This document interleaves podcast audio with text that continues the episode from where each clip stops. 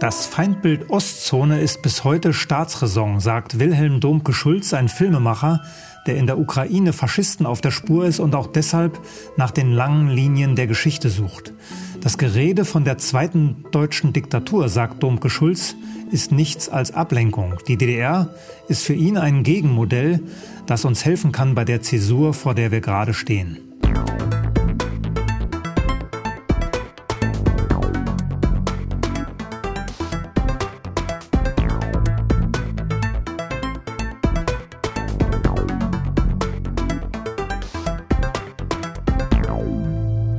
Im Gespräch. Herzlich willkommen, Wilhelm Domke-Schulz. Hallo. Bevor wir beginnen, stelle ich Sie vor. Wilhelm Domke-Schulz ist Berliner. Ein bisschen sieht man das, man wird es gleich auch hören. Mhm. Auf, aufgewachsen in der, in der, DDR, wo er erst Feinmechaniker gelernt hat, einen ganz normalen Beruf also, bevor er an die Fachhochschule gegangen ist und dann an die Filmhochschule nach Babelsberg in einen Elitestudiengang, für den es nur sechs Plätze gab und auch das nur alle zwei Jahre. Nach dem Diplom 88 hat er in Leipzig Werbefilme gemacht, anstatt zum Fernsehen zu gehen, war dann kurz Dramaturg und ist seit 91 selbstständig als Produzent. Im Internet findet man eine ganze lange Liste mit Filmen, die in den öffentlich-rechtlichen gelaufen sind, oft mit einem Blick auf Menschen und Schicksale, die normalerweise ausgeblendet bleiben. Der letzte dieser Filme ist von 2015. Wilhelm Domke-Schulz hat seitdem drei Dokus über die Ukraine gemacht. Remember Odessa, über das Massaker im Gewerkschaftshaus am 2. Mai 2014, Gesichter des Donbass sowie Leben und Sterben im Donbass. Das alles hat ihn in Kiew auf eine Feindesliste gebracht und in Deutschland hat ihm das den Titel Putins Einflussperson verschafft. Apollo-Zuschauer kennen ihn sicher aus der NATO-Akte, früher NATO-Untersuchungsausschuss mit Pohlmann, Röper, Fiedler, Plopper, haben vielleicht sogar seinen autobiografischen Roman gelesen, der bei uns auf dem Tisch steht, Werners wundersame Reise durch die DDR, durch die DDR erschien 2019 im Verlag am Park und dürfen sich bald in naher Zukunft freuen auf ein Buch über die deutsch-deutsche Geschichte seit 45 geschrieben aus einer ostdeutschen Perspektive. Mhm. Herr Domke-Schulz, warum braucht es so ein Buch? Haben wir das alles nicht oft genug durchgekaut in der Schule, im Eventfernsehen, zu den Einheitsfeiern? Hm. Naja, also da gibt es, glaube ich, schon ein paar kleine Einschränkungen. Also bei Berliner würde ich nicht so ernst bestätigen. Ich bestehe immer auf Ostberliner, weil doch schon ein kleiner Unterschied ist. Das merkt man immer wieder. Deswegen habe ich ja aufgewachsen in der DDR noch hinzugefügt. ja, Hauptstadt der DDR, um das mal so ganz nostalgisch zu sagen. Ähm, naja, die Beschäftigung mit diesem Thema ist, denke ich, aus vielerlei Hinsicht interessant oder wichtig, weil diese Bild, was da vermittelt wird, ist ja, ja so ein Einheitsbild. Ne? Das hat man ja zu verschiedenen Themen, Einheitsbild zu Russland, zu Ukraine, zu sonst wie und auch zur DDR. Und das ist ja ein traditionell negatives Bild und auch ein absolut eingeschränkter Horizont. Also wer als nicht-DDR-Bürger im Westen aufgewachsener oder sich gut in diesem System sozialisierter Mensch damit äh, nicht beschäftigt, weiß, Mauerbau, Mauertöte, Stasi, ja, großer Staatsknast, so und mehr muss man ja nicht wissen. Und friedliche Revolution gehört immer noch dazu, die Zivilcourage von einigen wenigen, die dieses furchtbare System zum Einsturz gebracht hat. Das ist Teil dieser, dieser Erzählung. Na genau, und das ist dann das ganze DDR-Bild. Ne? Also mehr muss man dazu nicht wissen.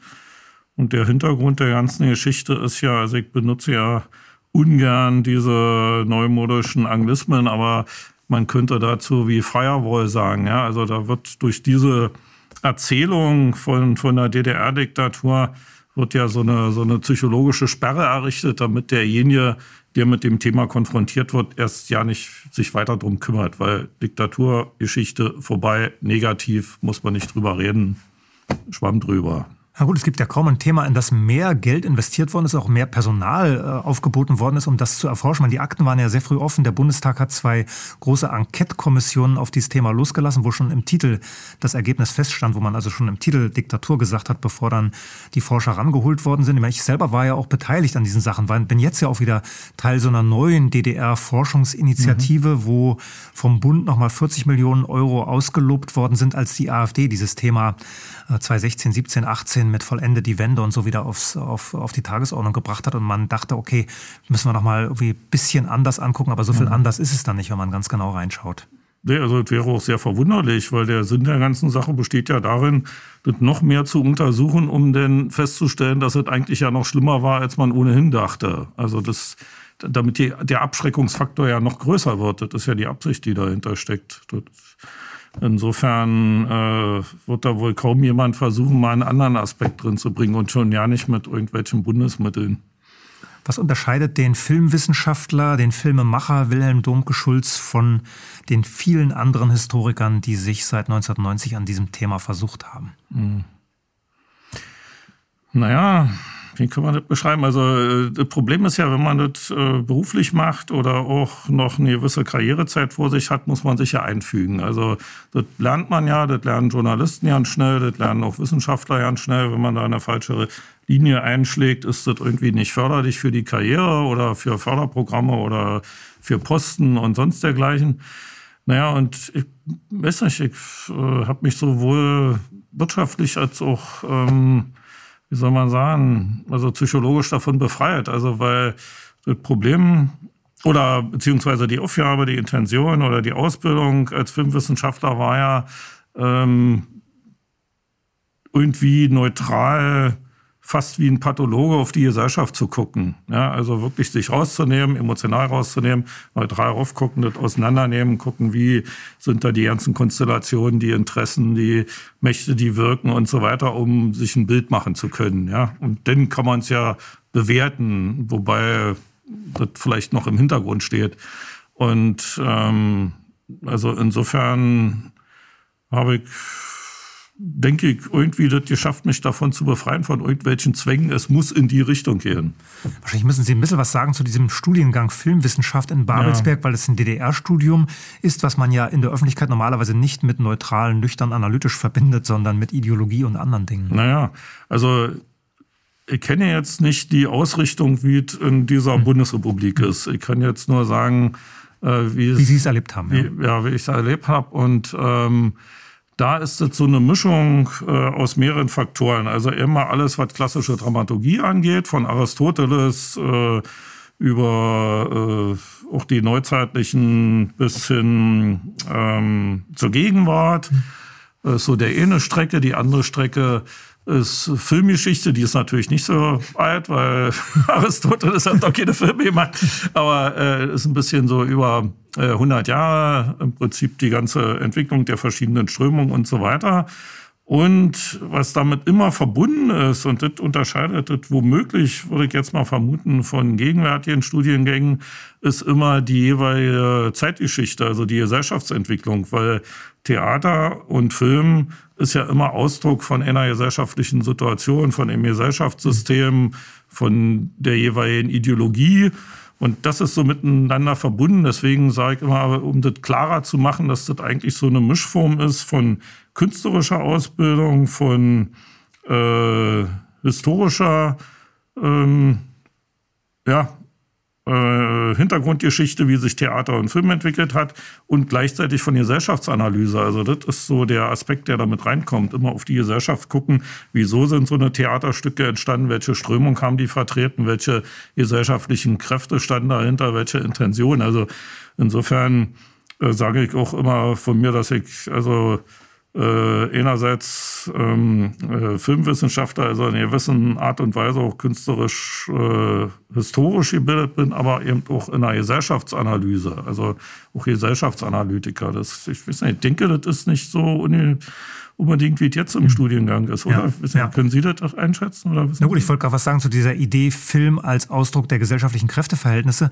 Wer da nicht mitgehen mag, braucht sich ja nur die Filme über die DDR anschauen, die in den letzten Jahren gedreht worden sind. Mir fällt da sofort ein, die unerträgliche Leichtigkeit der Revolution spielt in Leipzig 89, ist glaube ich 2019 ins Kino gekommen, ist aber ein äh, Fridays for Future Film. Mhm. Und der jüngste, den ich gesehen habe, hieß in einem Land, das es nicht mehr gibt spielt in Berlin, Ostberlin in den 80er Jahren im, im Modebereich, ist aber auch ganz klar ein Film über Individualisierung heute, hat mit DDR überhaupt nichts zu tun. Alles, was da an Geschichte erzählt wird, hätte so überhaupt nicht passieren können in diesem Land, dass es da nicht mhm. mehr gibt. Insofern kann man das an diesem Film ganz gut nachvollziehen, dass die aktuelle Ideologie natürlich auch in historische Darstellungen äh, rein, reinspielt. Was ich an, an, ihrer, an, an der Erzählung auch über ihr Studium, die man ja in dem Buch ein bisschen findet, interessant fand, ist, dass ihre akademischen Lehrer ja Leute waren, die strafversetzt worden sind, die also äh, gar nicht die Filmhochschule als Krönung ihrer Karriere gesehen haben, sondern das war ein Ort, wo sie äh, sozusagen geparkt wurden, um keinen Schaden mehr anzurichten. Das war natürlich für, für Leute wie Sie prägend, wenn man da mit Lothar Bisky oder Helmut Hanke zu tun hat. Wahrscheinlich müssen Sie dazu auch einen Satz sagen. Naja, ähm, das betraf aber jetzt nicht nur, das waren die, die neuesten Opfer sozusagen, die frischesten noch kurz bevor äh, das äh, mit der DDR zu Ende ging, also Lothar Bisky und, und Hanke. Das waren ja, Hanke war ja so eine Lichtgestalt der Kulturwissenschaft, also richtig so, wo man sagt, du hast eine Vorlesung bei Hanke, oh, was? Also so, wow, mein lieber Mann, besser jetzt nicht. Äh, das betraf aber auch die anderen. Also die meisten Dozenten und Professoren, die wir hatten, oder die mittlerweile schon das zweite Mal nicht mehr Professor waren, so eine Fälle gab es ja auch in der DDR, wie äh, Kalaves zum Beispiel, der ist ja, glaube ich, zweimal seinen Profe äh, Professorentitel losgeworden ähm, sind Leute, die über das Kulturplenum gestolpert sind. Also die schon nach 1965, nach 1965 sozusagen vom, äh, von der DEFA Filmproduktion an eine Filmhochschule versetzt mhm. wurden, damit sie nicht Filme machen, die irgendwem im Politbüro nicht gefallen. So nach dem Motto, naja, dann gehen wir so an der Filmhochschule, aber ja, ich denke, das war für uns natürlich hervorragend, also weil dann hätten wir solche Kaliber an Dozenten und Professoren ja nie gehabt. Also die hätten, wären ja irgendwo, hätten Filme gemacht, wären auf internationalen Festivals oder so, die hätten wir ja höchstens mal als kleinen Gastvortragsprofessor gekriegt, aber nicht als ständige Dozenten. Insofern war das für uns, denke ich, ein Glücksfall über die verschiedenen Etappen dieser beruflichen Verfolgung in der DDR dass man so eine Dozenten und Professoren über den langen Zeitraum auch als Angestellte gekriegt hat. Also kann man sich wirklich nicht beklagen über die Qualität der Ausbildung. Ja, wir sind jetzt schon mittendrin in Ihrer DDR, die wir, glaube ich, brauchen, um zu verstehen, warum Sie die DDR als Gegenmodell sehen, als Konkurrenzmodell. Vielleicht können Sie noch ein bisschen erzählen darauf, wie Sie heute auf Ihre ersten 33 Jahre 33 Lebensjahre zurückblicken, zurückblicken, wie Sie die DDR erlebt haben, jenseits dieses Studiengangs vielleicht mhm. in Potsdam-Babelsberg. Also ich glaube, das ist vielleicht ein kleiner Unterschied, wie man es damals erlebt hat, wie man es heute sieht. Also ich denke, na, wie soll ich sagen? Also ich habe ja verschiedene Leute erlebt, also auch an der Filmhochschule und auch, äh, hat sie ja gesagt, ich habe ja Feinmechanik gemacht, das heißt, ich habe ja auch mit der, mit der Arbeiterklasse hieß ja damals noch, weißt ja, du, heute heißt das, glaube ich, anders. Ich glaube, den Begriff gibt es gar nicht mehr, ne? Ja, gibt es gar nicht mehr. Arbeiter nee, Klassen, nicht mehr. Der, der, Klassenbegriff ist abgeschafft. Ja, ja. alles ab, also gut, ähm, äh, zu meiner Zeit hießen die noch äh, Arbeiter und Arbeiterklasse, stellenweise Proletariat, also je nachdem, wie man es äh, definiert und wie man es ausdrückt. Also quasi durch alle Schichten ähm, Kontakte gehabt und da gab es überall Leute, die Probleme mit der DDR hatten und andererseits auch viele, die davon, ja, also voll dahinter standen. Und ähm, also ich muss sagen, ich hatte Sachen, die mich gestört haben, die mir nicht gefallen haben, die ich gerne geändert hätte, steht ja auch in dem Buch drin. Ne? Also so das große Trauma mit der Mauer, wenn du jeden Tag dran vorbeifährst und denkst, warum kann ich da nie rüber? die lassen mich nicht, ich habe doch nicht getan. Aber im Großen und Ganzen ähm, habe ich, glaube ich, ja, ich weiß ja nicht, ob man das sagen kann, ob ich weniger Probleme äh, habe als mit dem Land jetzt. Also da, da, das bin ich mir jetzt nicht ganz sicher. Also mhm. auf jeden Fall ähm, womit ich keine Probleme hatte in der DDR, war ja der antifaschistische Ausrichtung. Mhm. Ne? Und die, also damit bin ich auch aufgewachsen, das steht ja auch im Buch. Also ich bin ja da auch familiär geprägt, also weil meine Familie nicht unbedingt zu denen gehörten, die da diesen, dem mit dem, mhm. Mit dem Fusselbad hier äh, ja. unterstützt haben. Ähm, und da sind ja einige Sachen drin, also was die, was da gerade auch meine Mutter erlebt hat und wie es in der Familie war zur Hitlerzeit, wie sich einige da ganz schön bereichert haben an der Judenverfolgung und so weiter oder auch Denunzianten waren und so weiter. Deswegen hat sie ja da auch sehr schnell nach 45 mit dem Rest der Familie gebrochen, die da auf der anderen Seite gestanden haben. Also ich war ja von Kindheit an sozusagen antifaschistisch geprägt und auf dieses Thema mhm. sensibilisiert. Und ähm, das ist eine Sache, die, die in dieser Bundesrepublik ja nicht so sehe. Das war mir in dem Umfang zu DDR-Zeiten, glaube ich, nicht bewusst. Das hat sich erst mit der Beschäftigung danach ergeben. Diese, diese, dass sich quasi in der Bundesrepublik ja die weder von Besitzverhältnissen noch von der Eliten da irgendwas geändert hat nach 45. Bloß weil man drei Leute da aufhängt, ändert sich ja die Gesellschaft noch nicht. Mhm. Ähm, dass im Prinzip die Ursachen, die zum Faschismus geführt haben, ja nie beseitigt wurden in der Bundesrepublik. Und das war eben in der DDR nicht so. Also, indem man dort die Eliten getauscht hat. Äh, in diesem Buch, was Sie erwähnt haben, äh, was bei mir jetzt gerade in Arbeit ist über die deutsch-deutsche Geschichte, sind da viele Beispiele drin. Also wo man sieht, in der Bundeswehr haben dann die ganzen Nazi-Generale Karriere gemacht, die schon unter äh, Franco äh, gegen die internationalen Brigaden gekämpft haben, die immer auf der faschistischen Seite standen, die gingen dann zur NATO und Bundeswehr und sonst wohin. Und in der NVA waren das eben Leute, die eben bei den, bei den 11. Internationalen Brigade, beim Thema-Bataillon mit dabei waren. Mhm. Und schon damals gegen Faschismus gekämpft haben. Also insofern dieser antifaschistische Charakter zog sich ja durch die ganze Gesellschaft und eben gerade im Film auch. Ne? Also in, ähm, auf dem Gebiet des ähm, Films und das andere, das ist ja ein Aspekt der DDR, der mir erst auch ja nicht so bewusst war, weil das so selbstverständlich war.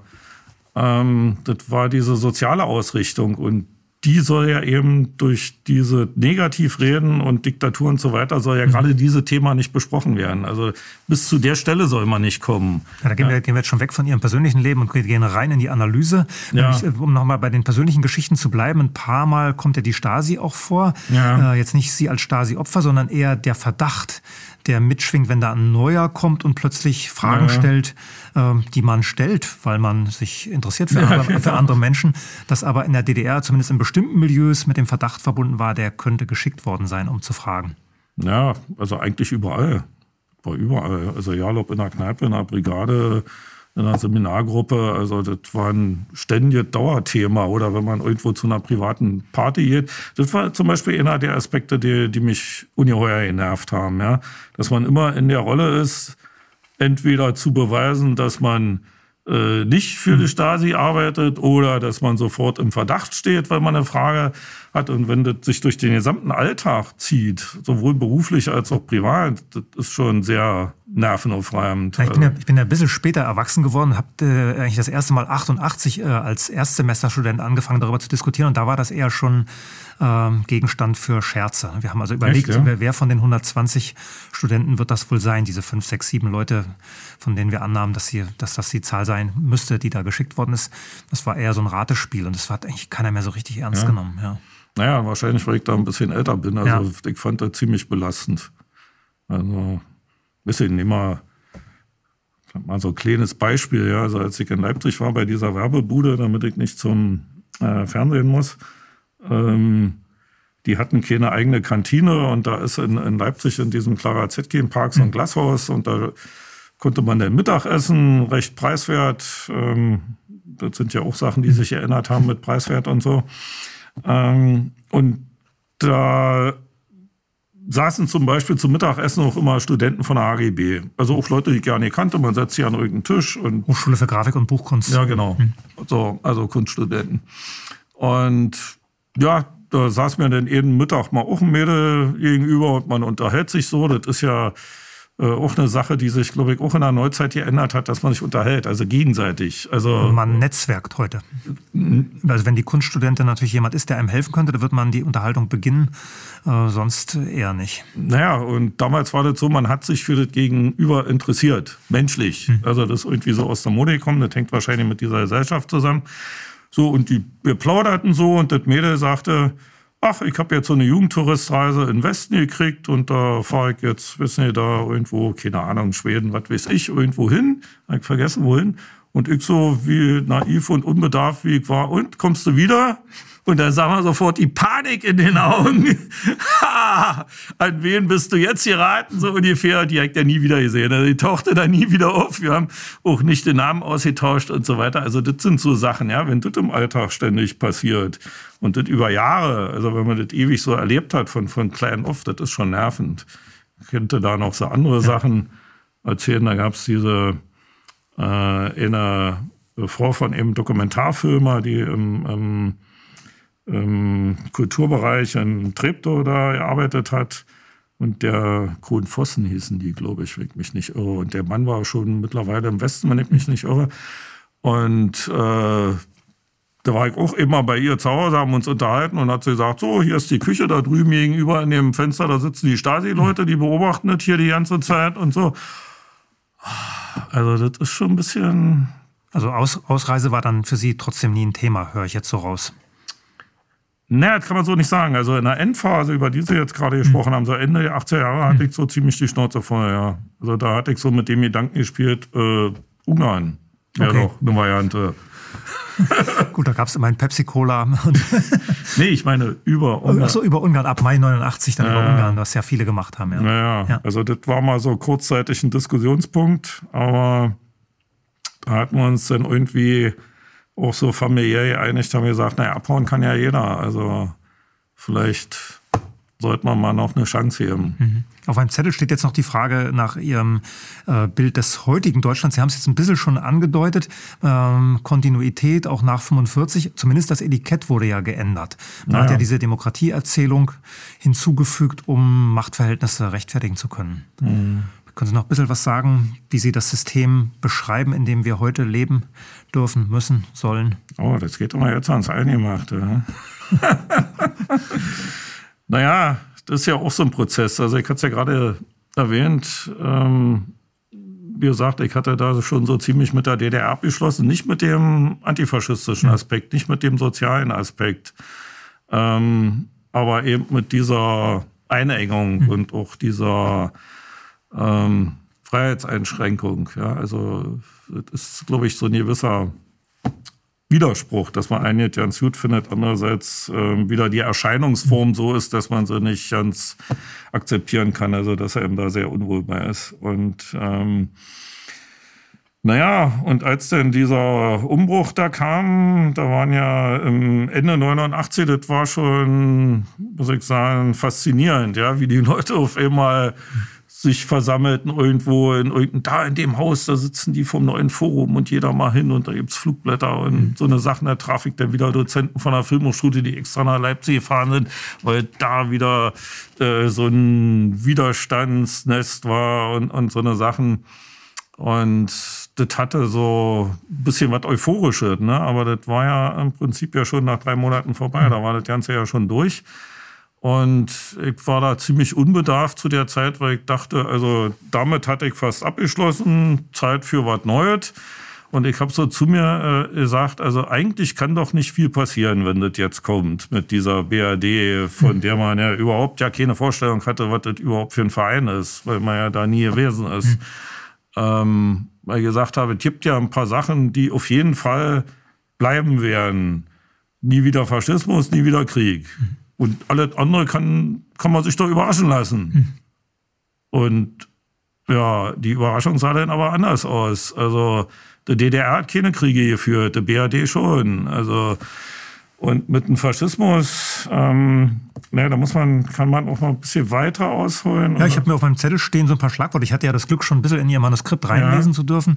Da steht dann was über von Elitenherrschaft über Jahrhunderte und auch der Begriff softer Faschismus, ja. um das zu beschreiben, was wir gerade erleben. Naja, weil das Problem ist, äh, hier wird ja viel immer mit Begriffen operiert, mhm. jetzt so in der Gegenwart. Ne? Rechts, links, Verschwörung, Sozialismus, Diktatur. Also äh, Demokratie. Also werden irgendwie immer so Begriffe in den Raum geworfen, in sämtlichen Mediendiskussionen, in Unterhaltungen, sonst wie äh, in einer Art und Weise, äh, wo man denkt, die Definitionen müssten klar sein, wenn man das einfach nur diese Wörter benutzt. Äh, aber wenn man sich das genauer ansieht, die sind ja völlig, äh, völlig undefiniert. Also wo rechts und links ist nicht klar definiert, Demokratie ist nicht definiert. Also das sind alle zu Sachen, weil das sind äh, Geschichten, wo man einfach einen Trick anwendet. Man sagt, unsere Demokratie heißt, das System, was wir jetzt haben, nennen wir Demokratie. So, und der unbedarfte, unanalytisch denkende Bürger, der nimmt das für bare Münze und sagt, aha, das System, so wie wir es jetzt hier haben, das ist Demokratie, aha, und wenn das ein anderer anders macht, ist es keine Demokratie. Aber es wird nie die Frage gestellt, ja, ist es überhaupt eine Demokratie? Ja, bei Ihnen im Manuskript gibt es ja eine, eine, eine, kleine Definition, Machtausübung durch die Bevölkerung. Und dann wird, werden die Fragezeichen gesetzt, die man ersetzen muss. Warum gibt es keine Volksentscheide? Warum werden Spitzenpositionen nicht direkt gewählt? Äh, warum gibt es keine direkte Verantwortung und solche Dinge? Also Machtausübung durch die Bevölkerung, das lernt man relativ schnell äh, in Ihrem Manuskript. Ja, da, genau. Davon kann man eigentlich nicht reden. Genau, dass man davon nicht reden kann. Und äh, war ja so dieser Begriff softer äh, Faschismus. Ähm, es hängt jetzt auch damit zusammen, dass ich mich mit dem Thema beschäftigt habe. Erstens, weil ich sowieso Antifaschist erzogen bin, das ist ja. das eine. Und das andere ist, ähm, dass äh, eins der wichtigsten Seminare aus meiner Sicht einer Filmhochschule war über faschistische Ideologie. Mhm. Also da haben wir uns sehr intensiv mit beschäftigt über einen längeren Zeitraum, ich glaube ein oder zwei Jahre fast. Mhm. Äh, Ideologie, wie ist faschistische Ideologie definiert? Wie, wie ist er charakterisiert? Wie sind die Erkennungsmerkmale und so weiter? Und wie wird so eine Ideologie, das war eben so der Sonderfall in der Kunst und in Film umgesetzt? Mhm. Ja, also wie werden faschistische Ideolo äh, ähm, Ideale verbreitet? Und das hat mich natürlich dann noch mehr sensibilisiert für dieses Thema. Und ähm, und äh, im Zusammenhang mit dieser Gesellschaftsanalyse, wo ich also jetzt im, im, mich immer mehr mit dieser BAD-Geschichte beschäftigt habe, auch wie diese Gesellschaft funktioniert, wie die nach 45 sich entwickelt hat, ich hatte es ja schon angedeutet, also da sind weder die Eliten getauscht worden, noch die Eigentumsverhältnisse geändert worden, aber auch die Strategie ist eigentlich nicht geändert worden. Also wenn man jetzt äh, Faschismus, ich verweigere mich mit diesem Begriff Nationalsozialismus, mhm. weil es auch nur ein Propagandabegriff ist, war nie national und nie sozialistisch. Mhm. Das wird ja nur verwendet, um alles, was angeblich links wäre, zu diskreditieren. Mhm. Also für mich ist das nach wie vor Faschismus, ist eine, aus meiner Sicht eine äh, treffendere Definition und äh, wenn, ich kann ja so mal meine, ich, denke, ich stehe da nicht so ganz allein mit, die Definition von Faschismus ähm, mal so anklingen lassen.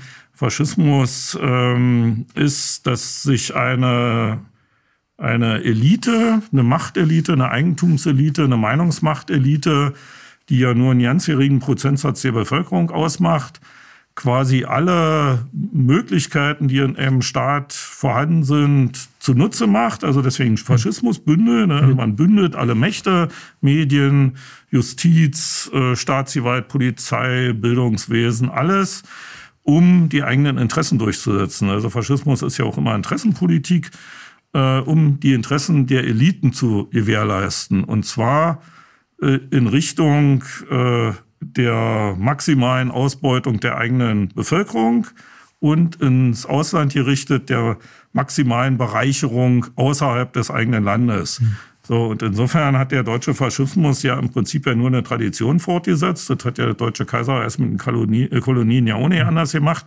Oder die Inquisition, die dann ihre äh, die Religion als, als ähm, Legitimation genommen hat, um in Lateinamerika die Urbevölkerung umzubringen und die Länder auszuplündern, was ja heute noch durch den Westen passiert in Afrika und in Lateinamerika. Und äh, dieser, was vielleicht den, oder doch äh, mit Sicherheit den Faschismus äh, gegenüber den anderen Faschismusformen unterscheidet vom Dritten Reich, dass man das völlig äh, perfekt betrieben hat. Also so in einer mit deutscher Gründlichkeit, ja, also man erobert andere Gebiete, um sich diese Rohstoffe anzueignen, dann muss man die nicht von dem kaufen, sondern die die eignet man sich einfach an, dann nimmt man gleich noch die Bevölkerung als billige Arbeitssklaven und vernichtet alles andere, was man nicht braucht und macht im eigenen Land, äh, vernichtet man sozusagen die politischen Gegner, die ideologischen Gegner. Und äh, dadurch hat man als äh, die, die, die Förderer oder äh, ja, die Nutznießer des Faschismus waren in Deutschland, also man hat eine eine Gewinnsteigerung, die noch maximaler nicht geht. Ne? Durch diese Plünderung, Ausbeutung und ähm, Eroberung von anderen Gebieten. Und man muss natürlich das irgendwie der eigenen Bevölkerung verklickern. Also man kann nicht sagen, liebes Mütterchen, wir müssen jetzt mal deine fünf Söhne in den Tod schicken, damit wir uns dann eine Yacht kaufen können. Also das ist so eine schlechte Argumentationskette. Also sagt man, das sind die Untermenschen, das kennt man ja heute auch, ne? die russischen Untermenschen, das war ja damals auch schon, das ist ja eine Tradition, da wächst man ja schon mit auf. Also als Westbürger zumindest, bei uns war das nicht so.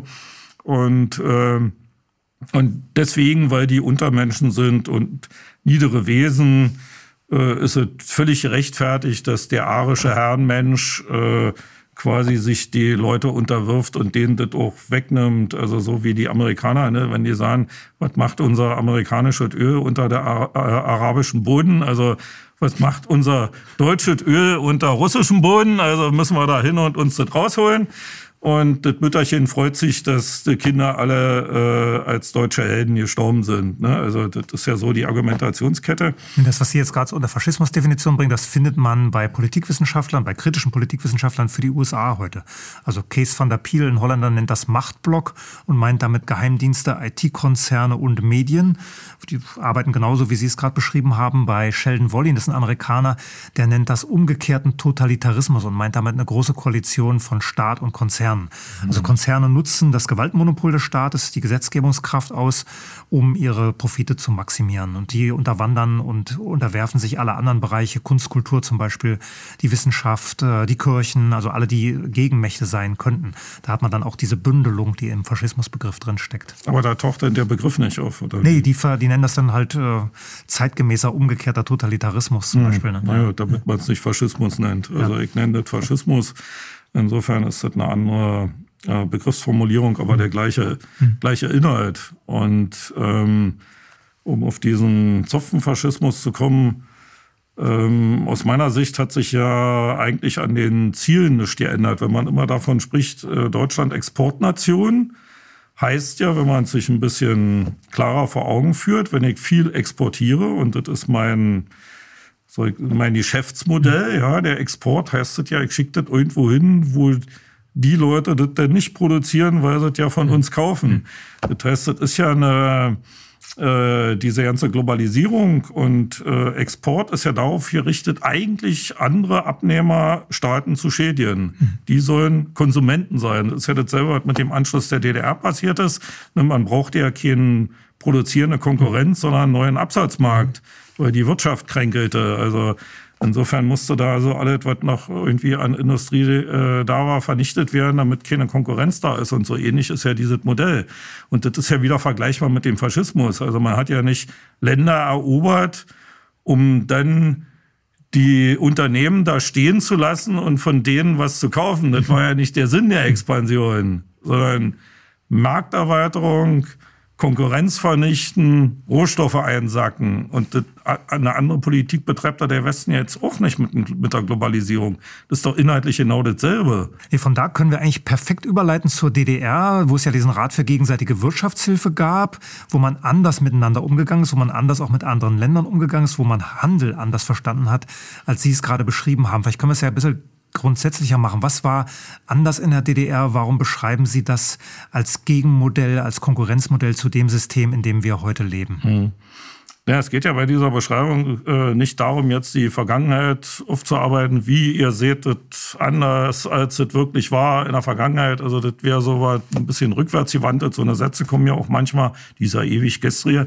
Äh, darum geht's ja nicht, sondern dass man die Gesellschaften vergleicht, wie ist dieses System jetzt, wie war das zum Beispiel als Gegenmodell in der DDR, um daraus wieder Schlüsse äh, zu ziehen, wie man die Gesellschaft der Zukunft aufbauen könnte. Und da sind wir ja in der Situation, wo ich dann immer sage, herzlichen Glückwunsch, sozusagen Zeitgenosse zu sein, äh, in einer Zeit zu leben, wo ein Epochenwechsel stattfindet. Wir, erleben es ja jetzt zum zweiten Mal. Nach 89, 90 war ja zumindest aus meiner Perspektive für mich damals ganz persönlich ein Epochenwechsel. Ja. Äh, jetzt wird es wahrscheinlich eine Nummer größer werden. Ja, das ist eine Nummer größer, das meine ich ja damit. Mhm. Also jetzt war ja nur das Erlebnis, wie die westdeutschen Brüder und Schwestern mit einem umgehen, wenn sie die Chance haben, machen zu können, was sie wollen. Das war ein sehr erhellendes Erlebnis denn.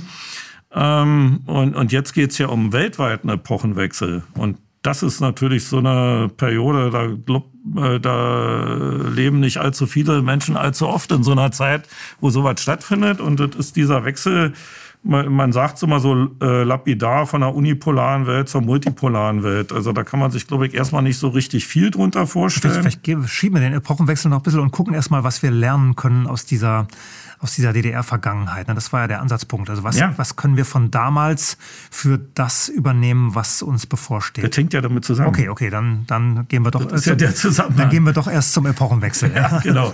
Weil der Epochenwechsel besteht ja darin, diese, diese Globalisierung, die ja vorher auch schon jemand durch Kolonisierung und so weiter, also wo die westlichen Staaten sozusagen ihre Geschäftsgrundlage, ihr Blut aus anderen Ländern saugen, über die Rohstoffe, über die Eroberung und so weiter. Ähm, so hat das über Jahrhunderte, teilweise über Jahrtausende funktioniert, wenn man das Römische Reich noch mit dazu zählt.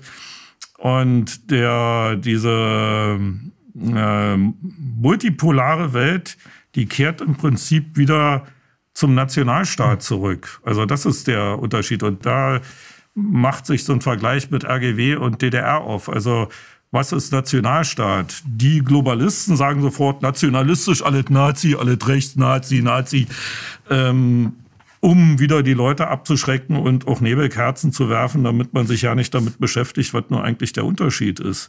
Und Nationalstaat ist ja quasi ein furchterregendes Gegenmodell zum westlichen Modell, weil da nicht mehr nur die Eliten im Vordergrund stehen, die sich weltweit bereichern, sondern dass man sagt, im Vordergrund steht Familie, äh, Dorf, Stadt, Land, Staat. Also dass man was erwirtschaftet oder auch wenn Leute viel Geld verdienen. Also Putin sagt ja zum Beispiel zu den Oligarchen, ich habe ja nichts dagegen, wenn ihr, wenn ihr Geld verdient und reich werdet. Aber was macht ihr damit?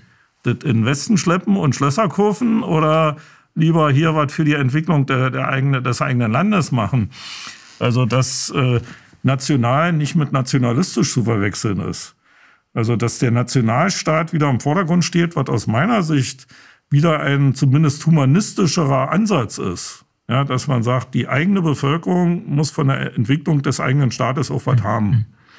Und das ist die, der Zukunftsmodell und das auf Augenhöhe. Und da sind wir zum Beispiel beim RGW, dass man sagt, die hatten eigene Währung, eigene Wirtschaft. Jedes, also, jedes Land eine eigene Währung. Also nach der, nach der westlichen Definition wären das alle rechte Staaten gewesen, mhm. weil das Nationalstaaten waren. Also das waren alles, also die sozialistischen Staaten waren alles Nazi-Staaten.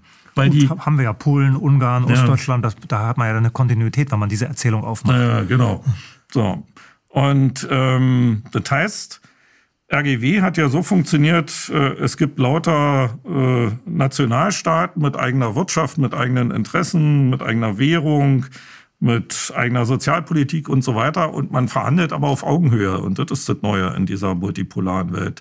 Dass man sagt, ich nehme dich so, wie du bist. Und jetzt schauen wir mal, was wir miteinander handeln können. Also ich will jetzt nicht deinen Markt erobern und deine Rohstoffe stehlen, sondern was produzierst du, was können wir gebrauchen, was können wir äh, dir geben und wir verhandeln auf Augenhöhe. Das ist natürlich eine völlige Katastrophe für globalistische Staaten. Aber war das so auf Augenhöhe? Weil die Sowjetunion hat ja das Öl gehabt und die konnte der, der DDR ja. zum Beispiel verbieten, Flugzeuge zu produzieren. Ja, ja, und gesagt hat, das machen wir. Ja, deswegen ist ja das System auch nicht mehr da. Ja. Und äh, so wie es jetzt aussieht, das ist zumindest mein Eindruck, ich hoffe, dass ich mich nicht irre, wäre das, was ich jetzt beschrieben habe, das Modell der neuen multipolaren Welt. Also, dass so eine Sachen dann eben nicht mehr unbedingt passieren. Das, also da gab es ja auch diese Sachen, wo die UdSSR, das war in den 70er Jahren, glaube ich, gesagt hat, so jetzt zahlt mal für unser Gas- und Öl äh, Weltmarktpreise. Ja. Das war ja ein absoluter Schock für die DDR. Also das, da stand ja, vor allen Dingen waren das langfristige Verträge, die dann ja. auch nicht nachverhandelt werden konnten, als der Weltmarktpreis wieder runterging. Ja, ja. Das war ja das Problem, an dem die DDR also, letztlich knacken gegangen ist. Also ich hoffe mal, dass das neue multipolare Weltmodell nicht so aussieht.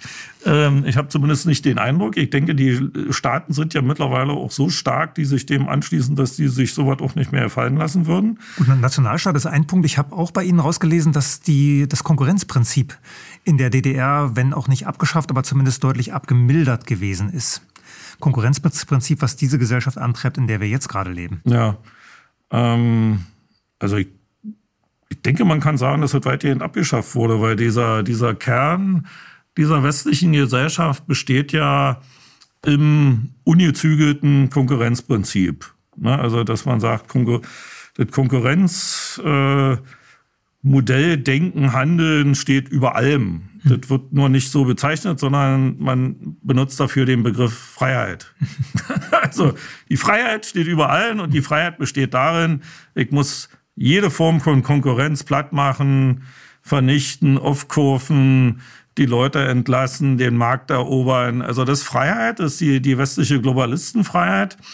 Und äh, dieses Modell führt ja im Prinzip zu dem, was wir jetzt haben. Armen werden immer ärmer, Reichen werden immer reicher.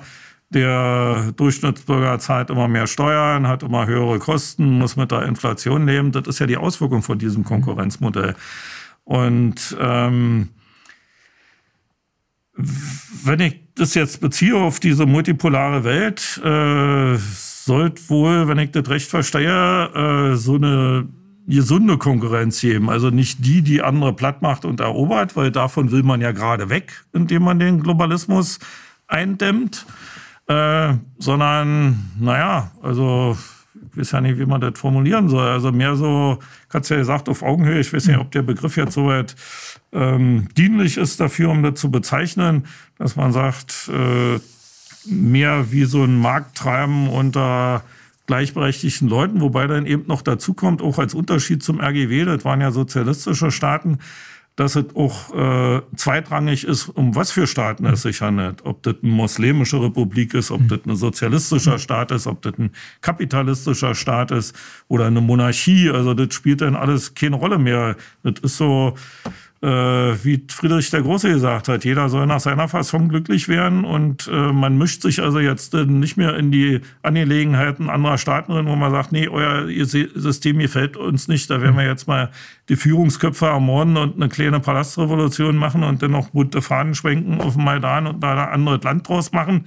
Also sowas soll da nicht mehr passieren, sondern dass man sagt, okay, ihr seid eine muslimische Republik, ja, einverstanden, wir nicht. Wir sind sozialistisch, meinetwegen Vietnam oder so, ja, oder China. Und äh, warum soll man denn trotzdem nicht auf Augenhöhe miteinander zusammenarbeiten können? Ich habe das, das Argument habe ich schon verstanden mit Blick auf dieses Konkurrenzprinzip, dass man eher am Gemeinnutzen äh, interessiert war und nicht so sehr an der Maximierung des individuellen Nutzens. Ich habe abgemildert statt abgeschafft gesagt, weil ich mich dann an den Leistungssport in der DDR erinnert habe, wo es ja schon ein Konkurrenzprinzip gab. Wer da nicht gereicht hat, wurde äh, wieder nach Hause geschickt von den Kinder- und Jugendsportschulen. Ich habe auch ein bisschen äh, an unsere beiden Studiengänge gedacht, wo man ja einen harten Konkurrenzkampf ausfechten musste, um überhaupt einen Platz zu bekommen, warten musste, Prüfungen machen musste, um um dann Journalistik machen zu können oder Filmwissenschaft in diesem Sechs-Plätze-Studiengang in, in Potsdam? Ja. ja, ich bin mir nicht sicher, ob man das als Konkurrenz bezeichnen könnte, weil das, die Herangehensweise war ja eine andere. Also Konkurrenz ist ja, wenn ich als äh, Individualist, als, als Mensch äh, sage, ich will dahin, weil ich Karriere machen will. Hm. So, und jetzt muss ich mir was einfallen lassen, damit die mich nehmen, damit ich meine Karriere hm. irgendwie aufbauen kann. Und dieses Auswahlprinzip in der DDR war ja eigentlich ein anderes, also wo die Auswählenden gesagt haben, wer bringt uns in der Gesellschaft mehr Nutzen, der oder der. Also es gab wahrscheinlich beides. Ich habe trotzdem ja versucht, äh, genau das zu machen, was mir am Ende diesen Studienplatz äh, beschert hat. Ja. habe also versucht, mich in diese Auswahlkommissionen reinzuversetzen und das zu liefern. Das war, führt natürlich zur Heuchelei. Ich war zum Beispiel völlig entsetzt, als ich meine Bewerbungsunterlagen von der Ostsee-Zeitung, äh, Bezirkszeitung in der, in der DDR zurückbekommen habe und gelesen habe, was ich da so über mich geschrieben habe. Ne? Das will man äh, 20, 30 Jahre später nicht mehr lesen. Ja, was, was, was? also eine, eine Aufgabe bei der Prüfung war zum Beispiel äh, eine Bildbeschreibung, Schlange vor dem Arbeitsamt im Westen. Und man sollte natürlich schreiben, warum, warum das sozusagen im System angelegt ist, dass es da diese Schlangen vor dem Arbeitsamt und all diese anderen schlimmen Sachen, Drogen und so weiter gibt. Ja. Naja. Und ich habe die, hab die Formeln verwendet, äh, von denen ich glaubte, dass sie mir helfen werden und haben ja geholfen. Ich habe ja den Platz am Ende gekriegt. Ja. Ja, ich weiß nicht. Also ich habe irgendwie so vom Bauchgefühl, tue ich mich da ein bisschen schwer mit. Also weil ich habe mich, also wenn ich mich jetzt selber betrachte, also mir ging es ja nie darum, irgendwie eine Karriere zu machen oder einen Haufen Geld zu verdienen oder irgendwie aufzusteigen oder Macht zu kriegen mhm. oder irgend sowas, sondern meine Gedanken über die ganze Zeit bis heute waren immer, welchen Nutzen bringt das jetzt, was ich mache? Für, für andere. Für andere, ja. Also, Gut, es war, war, ich meine, ich, klar, ich wollte als Reporter, wollte ich zum Beispiel entweder zu den Sportgroßereignissen fahren, um mal hinter diese Mauer zu kommen, das schien mir ein Weg zu sein, mhm. oder, ich meine, ich glaube, mein Haupttraum war Korrespondent in Bonn. Echt? Ich dachte, okay, dann bist du weiter DDR-Bürger, kannst an diesem Sozialismus äh, mitbauen und wohnst trotzdem im Westen. Hm. Hm. Was, antwort, was, antworten Sie Menschen, die sagen, dass sie da eine Diktatur preisen, zumindest eine Diktatur des Proletariats? Hm. Naja, Diktatur und Diktatur des Proletariats sind ja, glaube ich, auch unterschiedliche Sachen. Also ja, da sind wir wieder beim großen Thema. Ich muss ja mal versuchen, ob man das irgendwie klein formuliert kriegt. Ähm, das ist für mich eine Sache, die ich auch immer überhaupt ja nicht äh, verstehe, nicht nachvollziehen kann. Da kommen ja immer so eine Argumente, da wird dann zu mir gesagt, ach, bei euch war alles marode und der macht hier Verherrlichung, baut die Mauer wieder auf. So, ich, ja, mach nur, aber bleibt dahinter. Also, ähm, das, die Leute, also viele Leute, große Gruppen, gerade auch in, in den beiden westlich sozialisierten Menschen, quasi nicht so richtig unterscheiden können, was ist für sie eigentlich gut und was ist für sie nicht gut. Also wenn man einen normalen Bürger hat, ich meine, was will der denn? Der will doch nicht viel. Der will einen bezahlbaren Wohnraum haben, der will eine Arbeit haben, mit der er sich ernähren kann und vielleicht auch mal in Urlaub fahren äh, möglichst nicht pausenlos arbeitslos werden, sondern da Familie, Gesundheit. Familie, Gesundheit, also sind doch völlig einfache Sachen, ja. So, und was kriegt da geboten? Die Inflation wird immer höher, das Realeinkommen wird immer niedriger. Jetzt haben wir eine bessere Arbeitssituation, dadurch, dass nur jetzt die ganzen Fachkräfte entweder ausgewandert sind oder wegsterben. Also insofern ähm, ist es mit der Arbeitssuche vielleicht nicht mehr ganz so schwer. Und äh, wenn denn solche Argumente kommen, hier du mit deiner Diktaturverherrlichung, dann muss man doch einfach mal äh, gucken, wenn man das jetzt weglässt in der DDR-Betrachtung. Also es fällt den Leuten schwer, aber versucht's mal. Lasst mal die Mauertoten weg, lasst mal die Stasi weg. Na, guckt doch mal, was es da außer Mauertoten und Stasi noch in der DDR gegeben hat. Und dieses System, war ja im Prinzip darauf ausgerichtet für die Allgemeinheit, also Diktatur des Proletariats, dass es dem äh, wirtschaftlich gut geht. Ja? Soziales Wohnungsbauprogramm, das war ja, äh, das zog sich ja über Jahrzehnte, dass also der Werktätige, die Arbeiterklasse, Begriffe, die wir nicht mehr kennen, aber man kann sie ja mal so in Erinnerung rufen, äh, dass die äh, Wohnungen haben, wo man ins Freie guckt, die lichtdurchflutet sind, Neubauten mit einem, mit Bad und Toilette und warmem Wasser, dass sie eine Arbeit haben. Wir hatten ja Vollbeschäftigung, das wird immer völlig weggelassen, ja. Also Vollbeschäftigung gab keine Arbeitslosen, deswegen hatten wir auch keine Arbeitsämter, weil ja jeder eine Beschäftigung hatte. Manche hatte eine Arbeit, manche eine Beschäftigung, also je nachdem. und äh, die Bürgerkasse, ja, nicht tausend Krankenkassen, sondern eine Bürgerversicherung, eine Bürgerkrankenkasse. Die S-Bahn-Karte 20 Pfennige, das muss man sich mal überlegen. Bockwurst mit Brötchen 85 Pfennige. Also es ging ja darum, dass es, dass es dem arbeitenden Menschen möglichst gut geht. Mal von dieser Ideologie und Stasi jetzt mal wirklich mal weg. Das ist ja der der Punkt. Und das heißt, dass, dass also diese, das, das hing ja auch mit dieser ganzen Enteignung zusammen, Verstaatlichung, dass man sagt, man kann Betriebe haben, wie zum Beispiel auch in Russland oder in, auch hier ist, hier im, im, äh, in dieser West-BRD ist, äh, wo man so viel verdient mit der Marktbereinigung und der Marktbeherrschung des eigenen Unternehmens, dass man in seinem für die Bürger zur Verfügung gestellten Kunsthalle dann noch fünf Picassos mehr hinhängen kann. Aber äh, wem nutzt es jetzt, diese fünf Picassos? Wäre es nicht sinnvoller, die kriegen mehr Arbeit oder die haben, zahlen billigere Mieten und müssen nicht tausend Zuschüsse in der Krankenkasse leisten? Wäre das nicht sinnvoller, als sich noch ein paar Picassos hinzuhängen?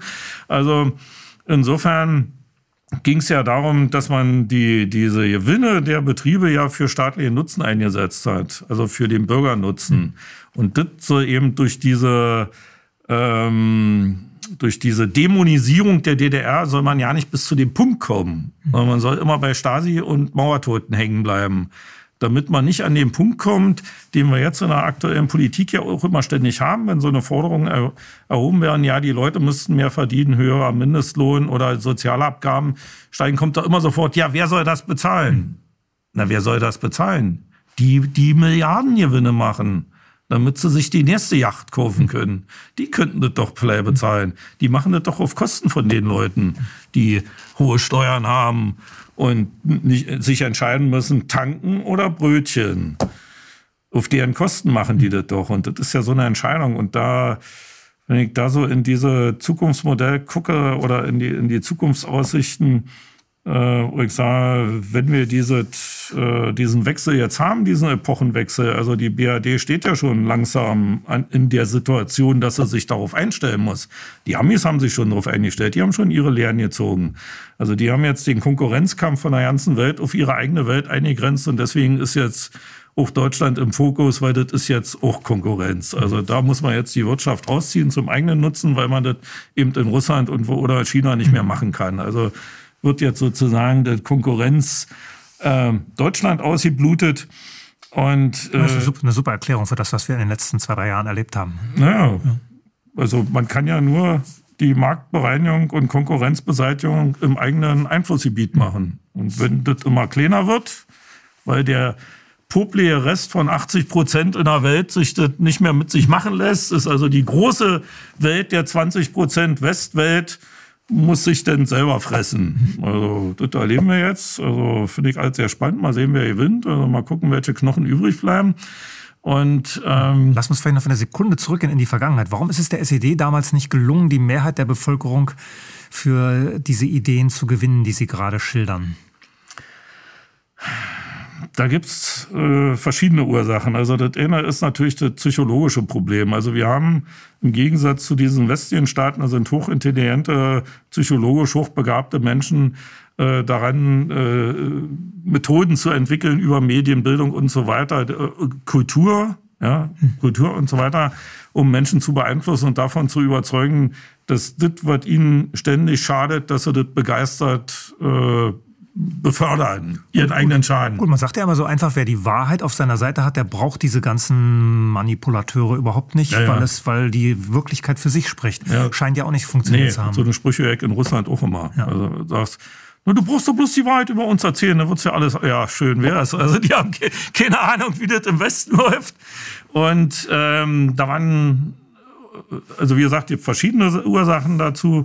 Die einen sind, dass keine guten Psychologen am Werke waren. Das ist so der eine Punkt, ja, dass man, also man muss schon Leute irgendwie versuchen, auf seine Seite zu ziehen. Da wurde ja viel gemacht, die Jugendfestivals und was nicht alle, Festival des politischen Liedes, die massenhaften Orden verstreuen, so zum. Äh, Jugendtourist war ja eine so eine Sache, dieses, Reise, ja. dieses Reisebüro der Freien Deutschen Jugend. Ja, aber es hat eben ähm, nicht dazu geführt, dass man das jetzt begeistert irgendwie mitmacht, weil eben der Freiheitsfaktor, glaube ich, eine große Rolle spielte, der eingeengt war. Und ähm, individuelle Freiheit. Eine Freiheit, Indi Freiheit ist ja immer, dass man. Nee, nee, dass individuelle man, ja, Freiheit, ja, ja, genau. Ähm, und das hing aber damit zusammen, weil man jetzt immer sagt, ja, ihr wart alle eingesperrt, eingesperrt und so weiter. Da wird ja immer weggelassen, warum. Also das, darüber will man ja auch nicht reden im Westen. Ne? Also das, ähm, wenn man das jetzt ganz pragmatisch be betrachtet, die BRD, wenn man es jetzt auf deutsch-deutsche Beziehungen ähm, äh, unter dem deutsch-deutschen Aspekt betrachtet, die BRD hat, war ja quasi immer im Kriegszustand gegen die DDR, wirtschaftlich, ideologisch, kulturell, psychologisch, also auf allen Gebieten. Ja, da gab es ja diese Hallstein-Doktrin und äh, jedes Land wird sanktioniert, was das wagt, gute Beziehungen mit der DDR aufzubauen. Wir sind diejenigen, unser, das ist unser DDR. Das gab diese äh, Sanktionen, heißt das heute. Früher gab es da einen anderen Begriff. Also Embargo, ne? Embargos, mhm. ne? Also Embargos gab es über die ganze DDR-Zeit wo man sagt, das darf da nicht hingeliefert werden, das darf nicht hingeliefert werden, jenes darf nicht hingeliefert werden. Denn ihr habt es ja bis äh, zum Mauerbau äh, auch noch den, die Aspekte, dass man ganz dankend die Schmuggelware aus der DDR entgegengenommen hat, ne, die hier in der DDR zu verblichten Preisen, Pentagon-Kameras, Lebensmittel und so weiter, äh, äh die dann DDR-Schmuggler rübergeschafft haben und dann für den Westpreis verkauft haben. Ne, das fand man sehr gut, weil dann muss man selber nicht so viel produzieren.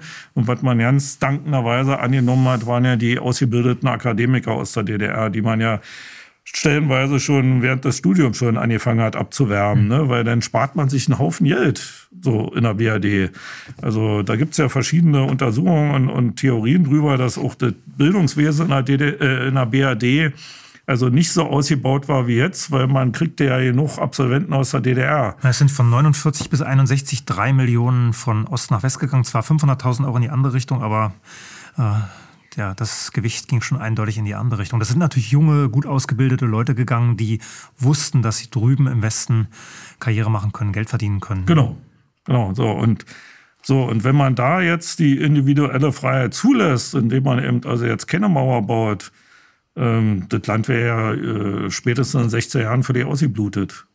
Ne? Also durch den Weggang der Akademiker, durch diese äh, naja, wie soll man sagen, auch diese wirtschaftliche Beeinflussung und so weiter. Also das, ist, das war ja auch in dem Sinne, ich würde jetzt nicht verteidigen. Also mich hat ja selber die Mauer, kann man nachlesen, im Buch ja völlig fertig gemacht. Also ich war ja völlig durch den Wind. Und ich, ich kam halt auf die Idee, Korrespondent in Bonn sein zu wollen. Ja, ja, genau. Also so eine Sachen schwebten mir ja auch im Kopf ja. rum. Wie kannst du jetzt irgendwie was mal machen, damit du auch mal in Westen geschickt wirst? Also insofern will ich das jetzt nicht bagatellisieren, sondern ich will nur sagen, man soll nicht immer nur sagen, das war Diktatur und deswegen wurden die Leute ein ein, mhm. äh, eingesperrt. Also so ist ja diese Argumentation, mhm. weil es eine Diktatur war, wurden die Leute eingesperrt. Das ist so oberflächlich und eindimensional gedacht, weil ich meine, aus so einem Grund macht man das doch nicht. Nur, ich will jetzt mal Leute einsperren. Da gibt es da andere Ursachen für. Und dann kommt ja in 15 Jahren noch dazu, dass es so äh, sehr viele Sabotageakte auch mhm. von westlicher Seite gab. Ja. Bahnanlagen, Heizkraftwerke, also verschiedene Bombenanschläge und so weiter. Also das sind ja alle Sachen, die dann zu diesem Mauerbau geführt haben. Wo man sagt, dann machen wir das jetzt zu und dann ähm, können wir das alles unter uns regeln. Was denn dazu führte, dass das die Künstler in der DDR zu wörtlich genommen haben. Die haben gesagt, naja, da haben wir jetzt die Mauer. Dann können wir jetzt auch kritisch gegenüber mhm. unserem Land sein. Gut, ist ja auch befördert worden in, den, in der ersten Hälfte der 60er Jahre. Ja, und da wurde dann schnell ein Riegel vorgeschoben. Deswegen hatten wir dann die Dozenten an der Filmhochschule. Ja. Und das sind aus meiner Sicht eben so die Fehler gemacht worden. Und, und wenn jetzt mir immer zum Beispiel vorgeworfen ist, sehr selten der Fall, aber so weit kommt, ja, der will muss seine DDR wieder haben. Äh, ja, überhaupt nicht. Darum geht's ja ja nicht. Weil dieses System, wenn man es genauso wieder aufbauen würde, würde genauso wieder enden. Mhm. Das, äh, also man muss da irgendwie einen Zwischenweg finden. Der so ganz klar ist der mir nicht. Deswegen hatte ich mich sehr für den Donbass interessiert. Da hat man ja offenbar so einen Weg gefunden, wo man sagt, der, ja, wie soll man das sagen, der gezügelte Kapitalismus. Also nicht den Kapitalismus abschaffen, weil der hat ja auch positive Aspekte. Ne? Also dieses Unternehmertum, wenn es nicht dazu genutzt wird, andere zu vernichten, sondern das eigene Unternehmen auch im Interesse der eigenen Mitarbeiter zu entwickeln. Da gibt es ja hier diesen von Trigema, ne, zum Beispiel diesen Unternehmer. Diesen, diesen Chef. Äh, ja, ja. Also der vertritt ja, ja soweit, ja. ja, Familienunternehmen und wenn meine Angestellten auch ihre Kinder in die Firma haben wollen, natürlich nehme ich die, also die Verantwortung des Unternehmers, auch der äh, seiner den arbeitenden Arbeiterschaft, wie auch immer man die nennen will, gegenüber. Gut, das, das ist dann halt auch ein echter Unternehmer, nicht jemand, der nur auf Staatssubventionen zielt, äh, genau. an Gesetzen baggert, also einfach versucht, sein Risiko auf die Allgemeinheit abzuwälzen. Genau. Und so, so ein ähnliches Modell hat man also im Donbass dann versucht äh, ab 2014, indem man äh, die Oligarchen enteignet hat. Also da gibt es teilweise dann eben Staatsbetriebe, womit der Staat dann wieder seine sozialen Aufgaben machen, äh, äh, finanzieren kann. Das ist ja das, was diese BRD sich permanent weigert. Der Staat darf keine Einnahmen haben und deswegen muss man dem, der, dem, der nichts hat, immer tiefer in die Tasche greifen, weil der ist ja der Einzige, der den Staat finanziert. Sonst können die anderen sich ja nicht ihre Villen, Schlösser und Yachten leisten. Also ist ja logisch. Ne? Also deswegen muss immer dem Armen in die Tasche gegriffen werden. Der muss alles bezahlen, bis hin zu den Panzern für die Ukraine, die er ja bestimmt am liebsten finanziert von allen ähm, und seine Zuschüsse für einen Zahnarzt, das will er ja auch immer haben, macht er, wie viel darf ich bezahlen? Ja, so ungefähr. Also, ähm, und im Donbass war das also so ein ziemlich, oder ist es nach wie vor ein ziemlich einfaches Prinzip, die gewinnträchtigsten Betriebe in Staatshand, damit der Staat seine sozialen Aufgaben erfüllen kann. Das, was man hier so langläufig als Mittelschicht bezeichnet, als äh, bleibt so kapitalistisch. Und das, was absolut verboten ist, ist Wucherei. Also da gibt es so eine irre Szene, werde ich auch nie vergessen, Sachatschenko, bevor er ermordet wurde, ähm, äh, gegenüber so einem so ähm, äh, Markt, also Rinnock heißen die ja im Russischen, also wo man dann von der Steckdose bis zur Kohlrabi alles kaufen kann. Und da gibt es eine Marktwaage und die muss hier echt sein, um dann zu kontrollieren, ähm, dass die auch nicht betrügen da, weil das wäre Wucherei, wenn die denn betrügen. Und dann nimmt er seine Makarov mit dem vollen Magazin, klatscht die da auf die, auf die Marktwaage und sagt, na, ihr wisst doch, was das Ding wiegt. Hier, da ist ein Unterschied von 9 Gramm, also das müsst ihr ändern. das war der Staatschef von, äh, äh, von der Donetsker Volksrepublik, deswegen musste der ermordet werden. Also weil der da scheinbar zu dicht an Bedürfnissen der Bevölkerung war. Also dass man Wucherei äh, vernichtet. Da gibt's ja auch so eine Gesetze wie äh, Geschäftsschädigung und so weiter okay. im Westen. Ne?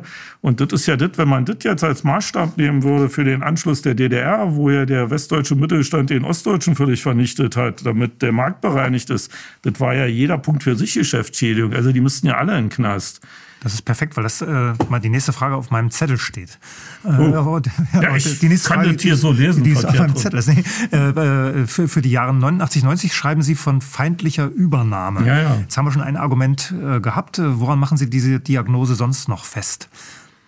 Das äh, ist ja eigentlich der wesentliche Punkt. Es geht ja darum, was will ich jetzt mit so einem Land? Also da wird ja langläufig immer dieser Propagandabegriff von der sogenannten Wiedervereinigung genommen und es ist ja immer die Frage, welche, was suggeriert es einem, wenn man so einen Begriff hört? Ja, Wiedervereinigung, das ist so wie die zwei durchgeschnittenen Regenwürmer, die jetzt wieder zusammenwachsen mhm. oder so. Also das ist irgendwie was Gleiches, was wieder zusammenkommt. Oder wie die beiden Königskinder, die halt äh, nicht ja. zueinander kommen konnten und der Zufall der Geschichte hat dazu geführt. Ja, aber wie sah es aus? Also es gab ja schon in 15 Jahren ich weiß ja nicht, wie der Begriff war, Arbeitsgruppe, Stabstelle, keine Ahnung, also irgend so eine, so eine Gruppe am Ministerium für innerdeutsche Angelegenheiten in dieser Bonner, was auch immer für Republik, ähm, die daran gearbeitet haben, wie machen wir das, wenn wir Zugriff, vollständigen Zugriff zur DDR haben? Also wie teilen wir die Fründe auf? Wie stecken wir die Claims ab? Wer kriegt was? Und äh, was darf übrig bleiben und was war nicht. Also das wurde ja schon in 15, 16 Jahren entwickelt, übrigens von Leuten, da gibt es ja auch Literatur drüber, ähm, die war ja immer das Argument, wenn man äh, äh, gefragt hat, ja, wieso habt ihr denn die ganzen Nazis da weitermachen? Millionen von Nazis, wieso durften die alle weitermachen? Kommt ja immer aus westlicher Sicht immer dasselbe Argument. Na, wir, äh, das waren ja Spezialisten und man brauchte ja Spezialisten, die das können, was zu tun und deswegen wegen der Spezialisten. Deswegen haben wir Organisationen Gelen gehabt. Die, ja. ja, weil die konnten das. Und ich habe mich immer gefragt, ja, was konnten die? Also die Leute, die, die in dieser Arbeitsgruppe da Kollektiv war es nicht, war? Das war ein bestimmtes Team, vermute ich jetzt. Na, Team damals noch nicht. Auch noch nicht. Nee, nee. Naja, was auch immer, Stabstelle, was weiß ich. Also die da gearbeitet haben, die hatten vorher äh, bei, am Generalplan Ost gearbeitet. Ne? Also die wussten, wie man das macht, wenn man so ein anderes Land erobert, wie man das plündert, wie man das ausbeutet, wie man die Leute unterwirft. Also die waren Spezialisten mhm. ne? und deswegen durften die da weitermachen in der Bundesrepublik, weil die kannten sich mit sowas aus. Und die haben eben die Pläne entwickelt, wie die DDR geplündert wird, wenn es mal soweit ist. Das hat man schon in 50er, äh, Anfang, Ende 50er, Anfang 60er Jahre gemacht. Und das wurde über die Zeit immer weiterentwickelt. So, und dann kam diese grandiose äh, Wiedervereinigung, äh, von der sie da immer reden. Und die Christa Luft, die ja zum Beispiel auch in dieser Kommission Letzte drin Wirtschaftsministerin. War, genau, die, äh, von der, die hat ja da äh, auch ähm, so ein Teil, äh, autobiografisches Werk drüber geschrieben, auch über diese Verhandlungen, die dort geführt werden von diesem Herrn Schäuble da, ähm, wo immer der Satz kam, ja, aber wenn das und könnte nicht und das wird doch und so, oder dann immer Schäuble mit der Faust auf den Tisch hält und sagt, die Bedingungen bestimmen wir. Hm. Also es ging immer darum, dass der Westen die Bedingungen bestimmt für diesen Anschluss und deswegen war man ja auch so erpicht darauf, nicht was gemeinsam mit neu zu machen, sondern man sollte beitreten. Weil das war der, die beste Grundlage, um die Interessen durchzusetzen. Und Politik ist immer Interessenpolitik. Also insofern, wenn man jetzt sagt, hier die messen mit verschiedenen Maße, was findet ja überhaupt nicht statt. Das findet ja im Westen nicht statt. Das ist immer dem Interessen untergeordnet. Deswegen ist Kosovo abspalten völlig okay, aber Krim abspalten ist völlig falsch. Also das sind, sind nicht zwei verschiedene Maßstabe, es ist Interessen gesteuert. Und die Interessen äh, derjenigen in der Bundesrepublik, die nicht laut Verfassung, da steht ja irgendwie Bevölkerung oder so, wer da souverän. Also wenn man das jetzt mal weglässt, also das ist ja, glaube ich, ist wahrscheinlich eine Witzformulierung, ich weiß es nicht so genau. Also ich weiß nicht, wie die das gemeint haben oder Nebelkerze, keine Ahnung. Also die, die eigentlichen Interessen äh, vertreten, und das war ja damals die westdeutsche Wirtschaft. Im Gegensatz zu heute, heute ist es die amerikanische Wirtschaft, die bedient wird, aber gut, man, ja, haben sie eben Pech gehabt, jetzt passiert ihnen das selber, was sie mit uns gemacht haben. Ähm, stand ja darum, die hatten, äh, äh, waren in einer gewissen Wirtschaftskrise, also es war nicht so optimal zu dieser Zeit. Und der Kohl sank wohl, glaube ich, auch gerade mit seinen. Im Prinzip war der am Ende nach Umfrage werden. Schäuble ja. war sein Verhandlungsführer für den so. sogenannten Einigungsvertrag. So, und da war das für die ja wie ein Himmelsgeschenk. Ja, da kommt der DDR-Bürger und sagt, nehmt mich. ich will unbedingt D-Mark haben. Und die sagt, na, kannst du haben, aber zu unseren Bedingungen. Und unsere Bedingungen heißt, wir brauchen die ganze Konkurrenzwirtschaft in der DDR, brauchen wir überhaupt nicht. Weil die paar Schrauben, die können wir auch in Baden-Württemberg oder wie es ich wo produzieren, die ihr da verschraubt in eure Lauben, da brauchen, da können wir eure Werke alle zumachen. Schwermaschinenbauer können alle zumachen, alles dicht machen, brauchen wir alles nicht, weil dann haben wir ja also ein Minimum von mindestens 20 Prozent äh, Markterweiterung. Also vielleicht sogar mehr möglicherweise, weil ja da noch Ketten dran hängen. Ja? Also DDR hat ja nicht nur für DDR produziert, mhm. sondern die Takraf-Kräne, die stehen heute noch weltweit in den Häfen, mhm. ne, bis Takraf vernichtet wurde durch die westdeutsche Konkurrenz. Ähm, und insofern brauchte man ja bloß die Pläne aus der Schublade holen, denn diese Veruntreuungsanstalt mit Westpersonal besetzen oder mit angedienten Ostlern, die das toll finden, dass sie wenigstens mal kurzzeitig Karriere machen können, bevor die Bude auch zugemacht wird. Und äh, da ging es darum, deswegen hat man auch so unheimlich auf die Zeit gedrückt, äh, so viel vernichten wie möglich, bevor der Widerstand so groß wird, dass das gestoppt wird. Den Widerstand gab es ja. Das ist auch das ist ja vergessen worden. Auch das finden wir nicht in den Geschichtsbüchern, dass das ja ein Protestjahrzehnt war. Naja, aber, also, aber dieses westliche System ist so gestrickt, da können eine Million Leute auf der Straße gehen, da ändert sich trotzdem nichts. Also das ist ja was anderes, als wenn man eine Diktatur stürzt. Also insofern, ja, die konnten protestieren, bloß da war zu spät. Da war schon BRD. Da konnten sie noch die Straßen bevölkern und Transparente tragen. Das hat halt nichts mehr geändert. Weil es ging hauptsächlich darum, die Konkurrenz zu beseitigen und äh, den Markt zu erobern. Rohstoffe waren ja nicht allzu viel, das kriegte man ja auf Russland. Na gut, das hat man jetzt auch noch beseitigt. Bisschen Kali-Salz.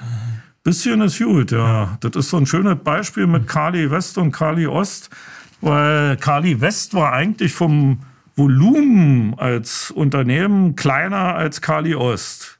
Ne? Und die hatten ja auch Absatzmärkte, Skandinavien, weiß ich wo überall. Also die wären prima in die Marktwirtschaft gekommen. Die hatten Verträge mit ähm, westlichen Ländern, die auch gesagt haben, wir würden denn natürlich auch in westlicher Währung bezahlen und so weiter, wär, wären eigentlich ideale Voraussetzungen gewesen, um diese Kali Ost, also Kali Ost hätte eigentlich Kali West schlucken müssen.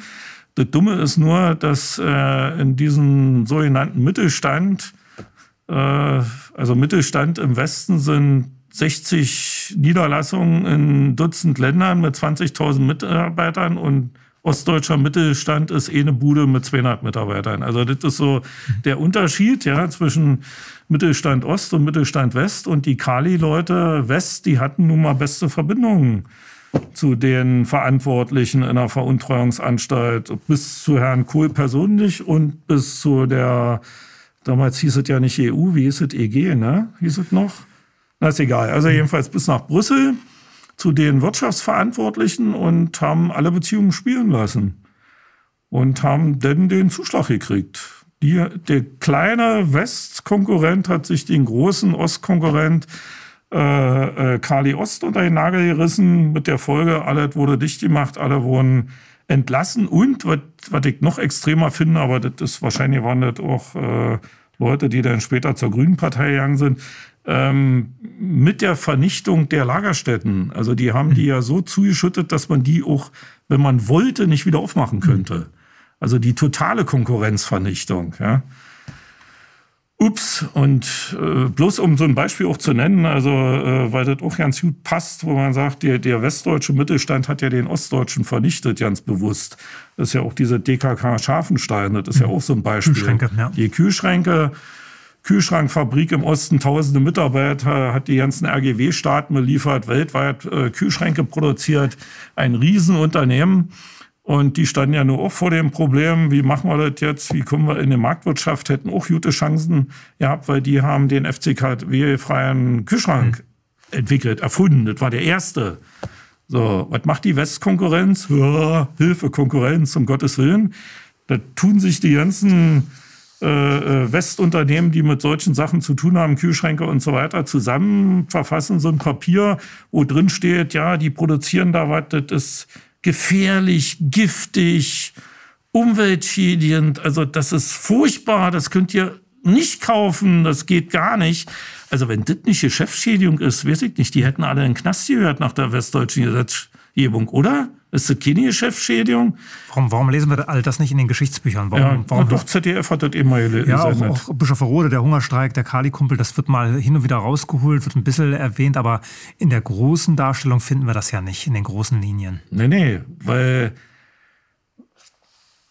also um das abzuschließen, das führte dann dazu, dass die Bude dicht gemacht wurde. Das kann man sich heute ansehen. Ein paar Gebäude stehen ja noch, wo durchregnet und wo die Dächer eingebrochen sind. Also das ist die ostdeutsche Industriemuseumslandschaft. Also einige haben es noch zum Museum geschafft, andere brechen völlig zusammen.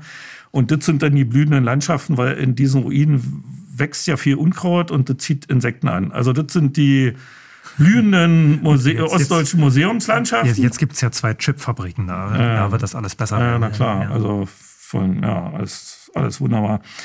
Ähm, und weil das kann man ja nicht erwähnen, weil das Problem stellt sich ja daran, da gibt es nämlich auch ein interessantes Buch, ich habe jetzt leider die Autoren verwechselt, äh, nicht ver vergessen, kann ich jetzt nicht nennen, ähm, wo untersucht wurde, wie viel Schaden hat denn die Bundesrepublik gegenüber der DDR angerichtet, also von 45 an, mhm. in inklusive dieser Sabotageakte, äh, diese Abziehen der Akademiker und so weiter, bis eben hin zur Industrievernichtung. Und das muss man sich ja vorstellen, die DDR war ja, also sie selber sagte immer von sich, das war die zehntgrößte Industrienation. Andere sagen an 14. Stelle, aber wie auch immer, also das ist ja sehr weit vorne. Mhm. Ne? Und das war ein Industrievolumen, was ja nicht nur für die Versorgung der eigenen Bevölkerung ausgereicht hat, sondern auch für massenhaften internationalen Export. Also eine richtige Industrienation, Schwerindustrie, Schiffsbau, alles Mögliche, was man sich vorstellen kann in einer Industrienation. Und von diesem Volumen sind ja durch diesen, durch den Anschluss, durch diese feindliche Übernahme wo der Westen gesagt hat, das brauchen wir alles nicht, weil das, also wir wollen ja den Markt beherrschen, nicht die ostdeutsche Industrie. Sind ja über 70 Prozent von diesem Wirtschaftsvolumen vernichtet worden. Das heißt, das Ergebnis ist ja, dass man jetzt einen Landstrich hat im Osten, der sich selber wirtschaftlich ja nicht tragen kann. Und von den restlichen 30 Prozent äh, sind von den 30 Prozent 90 Prozent wieder auch in westlicher Hand. Also das Einzige, was noch an, an ostdeutscher äh, Wirtschaft da ist, die ostdeutsch ist und nicht irgendeinen westdeutschen Familie in Schwaben oder sonst wo gehört, ähm, sind ja hauptsächlich nur noch so Kleinunternehmer mit 200 Angestellten, irgendeine Gussfabrik, die auch wieder nur in Westfirma zuarbeitet. Oder Handwerker, das sind viele ostdeutsche Handwerker, mhm. die dann wieder westdeutsche Produkte verbauen. Also der westdeutschen Kloschüsseln, der westdeutschen Wasserhähne, der westdeutschen Duschen und der westdeutschen Heizungsanlagen. Also die muss man ja auch nicht vernichten, weil die sind ja nützlich für den westdeutschen Mittelstand, weil die ja die, den, die äh, Marktbelieferung sozusagen übernehmen. Und äh, das ist so eine Geschichte, die nicht richtig passt. Also wie gesagt, da gibt es so eine Untersuchung, wo diese alle zusammengerechnet wird, bis heute, bis eben zum Anschluss Industrievernichtung und so weiter. Und wenn man das als Schadenssumme hochrechnet, kommen die auf eine Summe von sieben Billionen Euro. Ohne, also, Inf ohne Inflation wahrscheinlich oder auch heutige Preise. Egal, es ist eine riesige das Summe. weiß ich jetzt nicht ja. so im Detail, ob ja. jetzt die Inflationssachen damit drin waren.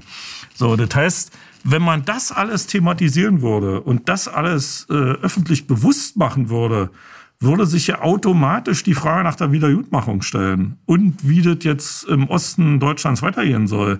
Weil die Langzeitauswirkungen haben wir jetzt. Also wenn man nicht in diese in dieses westliche Vor da, in dieses äh, im Ureinwohnerland, da, dieses nach Leipzig, ja, wo sich so die westliche elitäre Besatzergruppe da so ähm, festgesetzt hat, wenn man da mal die Stadt verlässt, also hinter die Tore geht, ja, so nach Riesa, Johann Georgenstadt, nach Tangerhütte, weiß ich, irgendwo hin, ist ja überall dasselbe Bild. Die Städte sterben aus. Augenstadt hat einen Bevölkerungsverlust von 50 Prozent. Riesa, weiß ich ja nicht, 60 Prozent oder irgendwie so weit. Also, das sind ja alle die Langzeitwirkungen. Wenn die Wirtschaft weg ist, wenn die vernichtet ist, und da wird ja auch oft der Begriff gesagt, aber in Bezug auf die westdeutsche Wirtschaft, wenn die jetzt vernichtet wird, ja, der arme Mittelstand, Rückgrat der Wirtschaft. Ja, gedacht hatten wir auch, habt ihr abgeschafft. Ähm, das ist doch denn unwiederbringlich. Ja, ist richtig, ist unwiederbringlich. Wir haben nur noch Ruinen. Also, äh, dann ist die Perspektive weg. Die Leute, die noch da waren, das war ja, das war ja schon eine Tendenz, die in den 90er Jahren eingesetzt hat, die gehen dann irgendwo im Westen, wo dann noch Arbeit ist, die sind weg. Überalterte Gesellschaft, Bevölkerungsreduzierung, nur noch so ein Rentnerstadel. Und dann wird den Leuten so weit suggeriert, das erlebe ich überall, egal ob man jetzt in, in, in Sachsen ist oder in MacPom oder weiß ich irgendwo, dann wird dann immer suggeriert, na ja, wir haben ja dann schöne Industriemuseen und dann machen wir in, äh, äh, Touristik. Das ist die Perspektive. Früher hatten wir Wirtschaft und Industrie, jetzt haben wir Museen und Touristenzentren. Und ich frage mich dann immer, also der gut äh, situierte Hamburger äh, Binnenjachtbesitzer, der ist jetzt höllisch scharf darauf, mal in die Senftenberger Seenlandschaft zu fahren und da sein Geld auszugeben, oder wie? Äh, Leute, die, äh, man wird hier von vorne bis hinten verarscht und das Blöde ist, dass die Leute glauben. Scheint ja dann doch alles äh, äh, sich abzuspielen über Kontrolle von Öffentlichkeit, über Zurichtung von Öffentlichkeit. Ist die Zensur heute effektiver als damals in der DDR? Ja, auf jeden Fall, weil sie ähm, nicht nur, es ist ja nicht nur der tiefgreifende, das hast du ja in der DDR auch gehabt. Also die Zensur, wenn man jetzt zum Beispiel Spielfilm vergleicht, ja, in der Insofern sage ich immer, da explodieren dann immer so meine westlich sozialisierten äh, Gesprächspartner, wenn ich immer sage, die Zensur in der BRD im Bereich Film ist viel effektiver und wirksamer äh, als die in der DDR. Oh, die, heißt, die, die, heißt Filmförderung. Ja, ja, die heißt jetzt Filmförderung, die Zensur. Ähm, weil in der DDR war das so, das DEFA-Studio kriegt das Jahresbudget und dann hat man in der DEFA entschieden, was man für Filme produziert. Und dann passierte eben so was immer wieder alle Jahre, dass da was bei war, was diesen alten Herren im Politbüro nicht gefallen was hat. Was bei der Abnahme dann durchgefallen ist und nicht gezeigt werden durfte oder verändert nee. werden musste. Nee, nee, nee, nee. Oder schon im Kino war und dann. Äh, nee, nee, also es wurde erst wurde. im Kino gezeigt. Und da kamen dann so die Genossen von der Kampfgruppe und von der Parteihochschule und Stasi wahrscheinlich auch die booten denn alle und dann stand im D, nee, der ist aber durchgefallen jetzt, hm. der Film. So, und dann war der nach drei Tagen aus dem Kino. Und ähm, da sage ich immer, das ist der, das war eigentlich die positive Zensur, weil die Filme kann ich mir jetzt als hm. DVD-Box kaufen. Also die sind produziert worden. Ich kann sie mir ansehen. Hm. Bei dieser sogenannten Filmförderung, da haben sich ja ganz was Cleveres einfallen lassen, ähm, dass man also da gibt's nicht einen Topf, einen Film, sondern in der Regel hast du fünf Fördereinrichtungen, die du brauchst, um so einen Film zu finanzieren.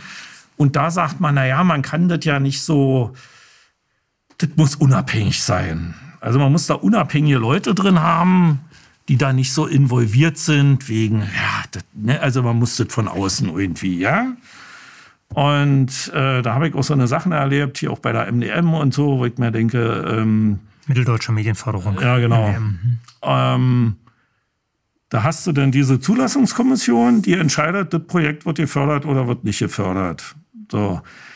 Dann ist es im Gegensatz zur DDR wie eine Blackbox. Das heißt, du erarbeitest das und wirfst das in diesen Kasten. Also man hat keine Chance, das jetzt vor der Kommission zu erläutern, zu verteidigen, was ja auch wichtig wäre, weil die in der Regel ja äh, äh artfremd sind. Nee, wie kann Ja, die kommen dann aus der Politik zum Teil ja. Äh, oder von irgendwelchen Interessengruppen. Also da gab es so Zeiten, äh, ich nicht, habe mich jetzt äh, in der letzten Zeit nicht mehr mit beschäftigt, weil mir das äh, zu sehr Verschwendung von Lebenszeit ist, mich da äh, irgendwie versuchen, da, ha, Förderung, gebt mir was. Ähm, weil aus meiner Sicht völlig sinnlos ist, äh, zumindest mit meinen Themen, die wir dann nie durchkriegen. Das heißt, da waren eben so eine Sachen, dass die Chefs, die was zu sagen hatten in der Filmförderung, waren in der Regel der Medienstaatssekretär aus der Staatskanzlei. Und interessanterweise sind diese Medienstaatssekretäre irgendwie immer westdeutsche Rechtsanwälte. ich nicht weiß, für Verkehrsrecht, für Bauwesen, für Diebstahl, äh, keine Ahnung, irgendwelche westdeutschen Rechtsanwälte. Die sollen jetzt also beurteilen, welcher Film gefordert wird oder nicht. Denn noch Mitarbeiter vom Wirtschaftsministerium, was ja kein staatlicher Einfluss ist. Ne? Also wenn ein Staatssekretär und Mitarbeiter vom Wirtschaftsministerium, weil das ja Wirtschaftsförderung und so, ne?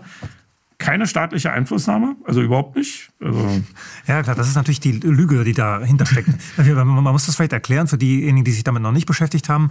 Wir haben ein Filmförderbudget von einer halben Milliarde Euro im Jahr mhm. verteilt auf diese unterschiedlichen Förderer in den einzelnen Ländern. Man braucht für einen Spielfilm ein kleines Millionenbudget, ein, zwei, drei, vier Millionen. Zwei Millionen ja. im Schnitt, ja. Äh, die kriegt man nicht in Bayern allein oder in Mitteldeutschland. Man muss also bei mehreren einen Antrag stellen. Die Annahmequote liegt so bei 10 bis 15 Prozent, also 85 Prozent der Anträge werden umsonst geschrieben. Und dann kann man natürlich sich ausrechnen, welche Projekte da gefördert werden, welche Bilder, welche Geschichten wir im Kino und dann auch im Fernsehen in der politischen Bildung zu sehen bekommen. Denn die Filme gehen ja weiter. Die sind ja nicht nur im Kino da, sondern die werden ja irgendwann auch in der Schule eingesetzt mit dem pädagogischen Begleitmaterial. Insofern haben wir da einen Ideologieproduzenten, der vom Staat kontrolliert, finanziert wird und der trotzdem in einer Gesellschaft läuft, die von sich selbst sagt, dass wir staatsunabhängige Medien haben. das um diesen Sarkasmus zu erklären. ja. ja. Naja, weil so eine Sachen äh, sind, wenn da hast du jetzt eben irgend so ein, weiß ich nicht, Verkehrsrechtsstaatsanwalt aus dem Westen, der nie die DDR kennengelernt hat und kriegt dann irgendeinen Stoff von so einem ostdeutschen Autoren da auf den Tisch mit seiner Kommission, die immer guckt, wie sagt er, was sagt er, was sagt er. Ja, also völlig unabhängig und gleichberechtigt und so, die Kommission. Und äh, ja, wonach entscheidet der? Der kann nicht beurteilen, ob das eine gute Dramaturgie ist, ob die Figuren äh, filmisch entwickelt sind, ob da szenische Einfälle drin sind, was für eine Botschaft. Das kann ja alles nicht beurteilen, der Verkehrsrechtler da aus dem Westen. So, ja, wonach macht er das jetzt nur? Ja, der guckt, was hat Wilhelm Domke-Schulz bisher im Kino gerissen? Wie hat die Kritik auf ihn reagiert? Ist er, ist er ideologisch folgsam gewesen bisher? Ja, ja. Äh, setzt er in seinem Film ein paar Leute ein, die für Kassenschlager sorgen? Lässt er Till Schweiger mitspielen zum Beispiel? Nee, ich glaube, es ist noch schlimmer. Obwohl Till Schweiger darf, glaube ich, jetzt auch nicht mehr, nicht mehr mitspielen. Nach dem, ja, ja, nach, dem zwei, nach dem zweiten Manta-Film, glaube ich, ja. ist, er, ist er durch. Ja. Nee, also ich hab's dann direkt mal auf den Kopf zu, eben von diesen Herren Staatssekretären, so im Vier-Augen-Gespräch, hab gesagt, ich hab doch da so nie Gerüchte gehört. Ist da was dran? Also wenn man so als Nicht-Fachmann sowas beurteilen und äh, entscheiden soll, äh, was soll nur produziert werden, wonach das? Und mein Gerücht, äh, was mir so zu Ohren gekommen ist, hat besagt, dass diese Leute hier, die hm. westdeutschen Rechtsanwälte da aus der Besatzungsbehörde, ähm, das ihren Ehehausfrauen oh. gegeben haben die sollen das mal lesen, weil die haben ja auch zu tun. Die müssen ja die Kolonie verwalten. Also die haben ja nicht so viel Zeit. Also eben mit der Hausfrau. Wenn das Gerücht wahr wäre, wäre es ja okay. Dann könnte ja jemand, der potenziell Zuschauerin ist, sich das mal angeschaut ja, haben. Aber eine westdeutsche Hausfrau. Okay. Also was soll die mit meinen Themen anfangen? Die ist doch ideologisch völlig anders gebildet. So, also. Aber er hat es nicht bestätigt wahrscheinlich. Hat es bestätigt. Okay, ja. Hat es bestätigt und hat gesagt, ja, das war früher so, ja, gebe ich ja zu und das war und die haben das denn gelesen und ja und so war das. Also hat er nicht dazu gesagt, wie es jetzt ist, weil fachlich gebildeter ist er inzwischen immer noch nie geworden. Also wonach soll es sonst gehen? Äh, und da bleibt ja als Entscheidungsgrundlage also entweder nur die Frau, wenn die sagt, ja, gefällt mir, könnt ihr machen. Oder äh, der Blick, den man hat. Mhm. Das Thema gefällt mir, das Thema gefällt mir nicht. Ja, also wonach soll man sonst entscheiden, wenn man es sich fachlich nicht kann? Und da das ja Staatsfunktionäre sind, müssen die ja auch immer ihre Staatsideologie ja. im Blick haben. Passt das in unsere Ideologie oder nicht? So, und äh, der, der Trick dabei ist ja, was, äh, Sie haben es ja schon erwähnt, diese, äh, diese Teilung in den, in die verschiedenen ja. Fördereinrichtungen. Und da gibt's ja die äh, Festlegung pro Spielfilm eine Förder äh, oder die Hauptfördereinrichtung maximal 30 Prozent Budget mhm. fördern. Mhm. Das heißt, man braucht mehrere und das ist der Sicherheitsanker. Mhm. Wenn es also hier liegen sollte, dadurch, dass durch die fachliche Inkompetenz was durchrutscht, mhm. was vielleicht so ja gesellschaftskritisch ist, weil dann die das nicht merken. Dann werden es die anderen verhindern. Das ist ja zu DDR-Zeiten ja auch passiert, mhm. dass das mancher Parteisekretär ja nicht gemerkt hat, was mhm. er sich da für ein Kuckucksei gelegt hat. Also wenn das da durchrutscht, der Nächste wird's schon merken. Und der Übernächste wird's auch schon merken. Und du wirst nie eine Förderung für, für irgendeinen Film kriegen, der gesellschaftlich relevant ist, der mal ein Kunstwerk werden könnte, was in die Filmgeschichte eingeht.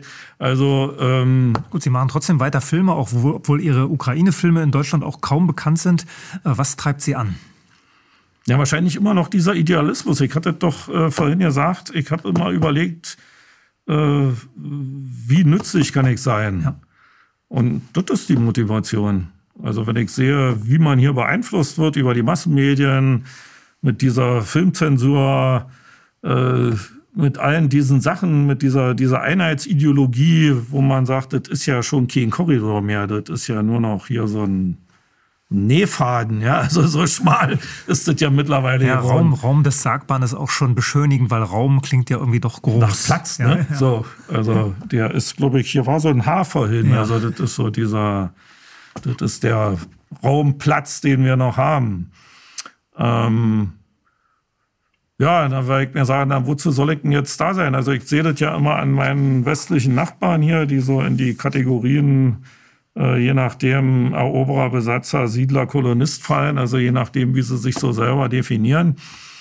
Ähm, also unbewusst, das ist ihnen, sie sind, sie verbreiten ja nur alles Schöne und Gute, ne? also und wundern sich immer, wie man so äh, penetrant da eine andere Sicht haben kann. Also ähm, und wenn ich das immer sehe, dann haben die so ihr dickes Häuschen, was sie sich denn im Osten haben sie von einer Veruntreuungsanstalt für eine Mark gekriegt. Im Westen hätten sich das nicht leisten können. Also musste notgedrungen in eine Zone, weil die Villa hätten sie im Westen nicht gekriegt. Ja, und dann hat man den Porsche und die, und die Mercedes-Sammlung. Da klingt also trotzdem noch der, der Glaube an die Aufklärung durch. Sie glauben, dass Sie mit den Filmen für die Gesellschaft was. Ja, na klar, das will ich ja damit sagen, ja, weil ja. ich immer sage, also wenn ich mir das jetzt ähm, wenn ich das jetzt übernehmen sollte, dieses westliche Bild, mhm. dann müsste ich doch jetzt überlegen, was kann ich jetzt machen, dass ich nur endlich zu meinem Porsche komme? Ja. Und was kann ich jetzt nur machen, dass ich endlich mal mein Haus in Phuket kriege? Und so, und ich denke immer bei mir, das ist doch so armselig. Wie kann man sowas als Lebensziel haben? Ein Porsche, das ist doch bloß ein Auto. Also, es ist mir ein Rätsel. Gut, ich hatte das als Matchbox und das war toll. Ich hatte einen Alfa Romeo und einen Porsche. Das waren meine beiden Westteiler in, dem, in der DDR-Kinderzimmerwelt. Ja. Gut, das, das, leitet schon zur vorletzten Frage über. Was? Sind wir schon durch? Das dachte, wir haben noch so viel zu bereden. Wir hätten viel zu bereden. Wir, müssen, wir hätten ja, wahrscheinlich müssen wir noch mal eine eigene Sendung zu diesen ganzen Ukraine-Filmen ja. machen. Äh, vorletzte Frage äh, geht, da geht es um die Welt, in der Sie gern leben würden. Wahrscheinlich eine Welt, in der man nicht auf den Porsche zielt und auch nicht nach Thailand ziehen möchte. Ja, ich habe nichts gegen Thailand. Ich weiß bloß nicht, was ich da soll. Also, wieso das jetzt ein Traumland ist, weiß ich nicht. Keine Ahnung, ich will da keinem zu nahe treten. Vielleicht ist es ja auch toll, aber es ist ja nicht meine Heimat. Ja, wie also. sieht die Welt aus, in der Sie gern leben würden? Genau.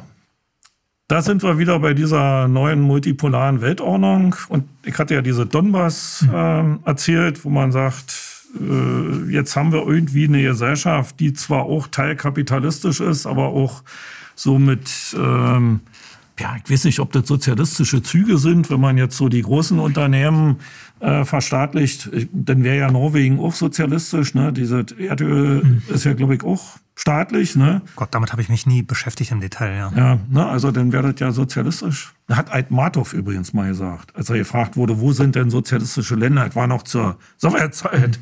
Mhm. Hat er gesagt, ja, Schweden, Norwegen, so. Alle, hä? Die sind sozialistisch. Also war irgendwie... Ähm, ja, das ist so, eine, so ein Idealbild, wo ich mir denke, ich weiß ja nicht, ob das überhaupt erreichbar ist. Also ich hätte gerne eine Gesellschaft, die äh, als Wesensmerkmal humanistisch und demokratisch ist. Aber demokratisch haben wir schon definiert, Machtausübung durch die Bevölkerung. Humanistisch ist für Sie, dass der Mensch im Mittelpunkt steht und nicht der Unternehmer, der die Yacht kaufen will. Also dass das Wohlergehen des Menschen im Mittelpunkt steht. Und das sind ja die Sachen, die ich vorhin gesagt habe, die für einen einfachen Menschen zählen. Arbeit, Wohnung, Familie, soziale Absicherung, äh, Krankenkasse, die für einen da ist oder nicht wie so eine Versicherung, die wir hier im Westen haben. Das war auch zu DDR-Zeiten völlig anders. Also wenn ich sage, mir ist einer hinten raufgefahren, äh, Autoversicherung, zahl mal bitte. Ja, ähm, kommt Fragebogen. Na, wie lange haben Sie schon Ihre Fahrerlaubnis? Der ist mir gefahren, was jetzt sie jetzt meine Fahrerlaubnis an. Die wollen immer bloß alle nie bezahlen. Und das war in DDR-Zeiten oh nee, Hast du neben hier Auffahrunfall, ja, wie viel Werkstatt, Kosten, da hast du Geld. Also, dass man von solchen Unbilden auch befreit ist, ja, dass man einfach ein selbstbestimmtes Freiheitsleben führen kann, ohne für andere zu bluten, damit es denen gut geht. Also, und das, das bezieht sich auf viele Bereiche, also nicht nur Gesundheitswesen, Bildung und so weiter. Also insofern, ich bin selber, ich weiß ja nicht, ob sowas machbar ist. Also, weil wenn man teilweise Kapitalismus behalten will, was ich durchaus befürworte, hatte ich ja schon gesagt, mhm. weil das ja auch wegen Unternehmergeist und so weiter hat ja auch einen positiven Aspekt, auch wenn man selbstständig ist, muss man ja auch irgendwie sich was einfallen lassen und so. Das, das ähm, erzeugt ja Kräfte, mobilisiert und befördert, glaube ich, auch eine gewisse wirtschaftliche Kreativität und so. Also Kapitalismus an sich prinzipiell würde ich nicht abschaffen, sondern dieses Modell, ich weiß nicht, vergleicht das in der letzten Zeit zum Beispiel auch öfter mit Russland. Da hat man ja noch nach wie vor diese Oligarchen, obwohl das sehr vielen nicht gefällt, also gerade in der Bevölkerung nicht gefällt. Mhm. Aber es hat zumindest die nationale Ausrichtung. Also, und die haben ja bessere Grundlagen als Deutschland, weil sie ja die Rohstoffe mhm. haben. Ne, also dadurch hat man ja so ein, zum Beispiel da so ein Wiederaufbaufonds, der da für vor zwei, drei Jahren freigegeben wurde, hatten sich schon über 180 Milliarden, ich weiß nicht, Dollar oder Euro umgerechnet, ähm, angesammelt, wo man sagt, dafür machen wir jetzt Infrastrukturen. Wenn man das in Russland sieht, also in der russischen Föderation, also ich komme ja da in viele Gegenden rum, von, von Hauptstadt bis zum kleinen Dorf irgendwo und überall wird gebaut, Sozialbauten, sozialer Wohnungsbau. Hier wird überlegt, wann man in 20 Jahren mal mit einer sozialen Wohnungsbaupalette mal anfangen könnte. Und die bauen schon seit 20 Jahren tausende von Wohnungen überall. Ähm, und so weit sehe ich, also wenn die Wohngebiete da, das kann man auch überall angucken, egal ob in der Regionalhauptstadt, in der Hauptstadt, im kleinen Dorf, das wird ja immer komplett gebaut. Also nicht bloß die sozialen Wohnungen, da werden dann immer die Spielplätze dazu, die mhm. Kindergärten dazu, äh, diese Einkaufszentren. Ich wollte gerade sagen, der Würfel, der Gastrowürfel, ja, den genau. wir aus, aus den Leipziger Neubaugebieten Alles gehört dazu, ja. Parkplätze, also wird komplett an alles gedacht, inklusive Schule und allem. Ähm, wo man sagt, ich brauche jetzt hier einen Investor, der soll einen sozialen Wohnungsbau machen, aber das muss ich ja auch rechnen, was mit den Baukosten überhaupt ja nicht geht. Und der wird doch dann bestimmt nicht noch den Kindergarten und die Schule bauen, weil das geht ja auch auf seine Kosten. Also das sind ja Modelle, die überhaupt nicht funktionieren. Und äh, so was geht eben in Russland. Jetzt haben sie das größte Problem, das hat ja Putin auch schon mehrmals angesprochen, dass äh, das Hauptproblem ist, die Gehälter sind noch zu gering. Also die Löhne sind, die verdienen noch zu wenig, die Leute. Aber sie haben zumindest Wohnraum. Das ist ja in der Regel, also Mietwohnungen sind äußerst selten. Hast ja in der Regel Wohnungseigentum. Mhm.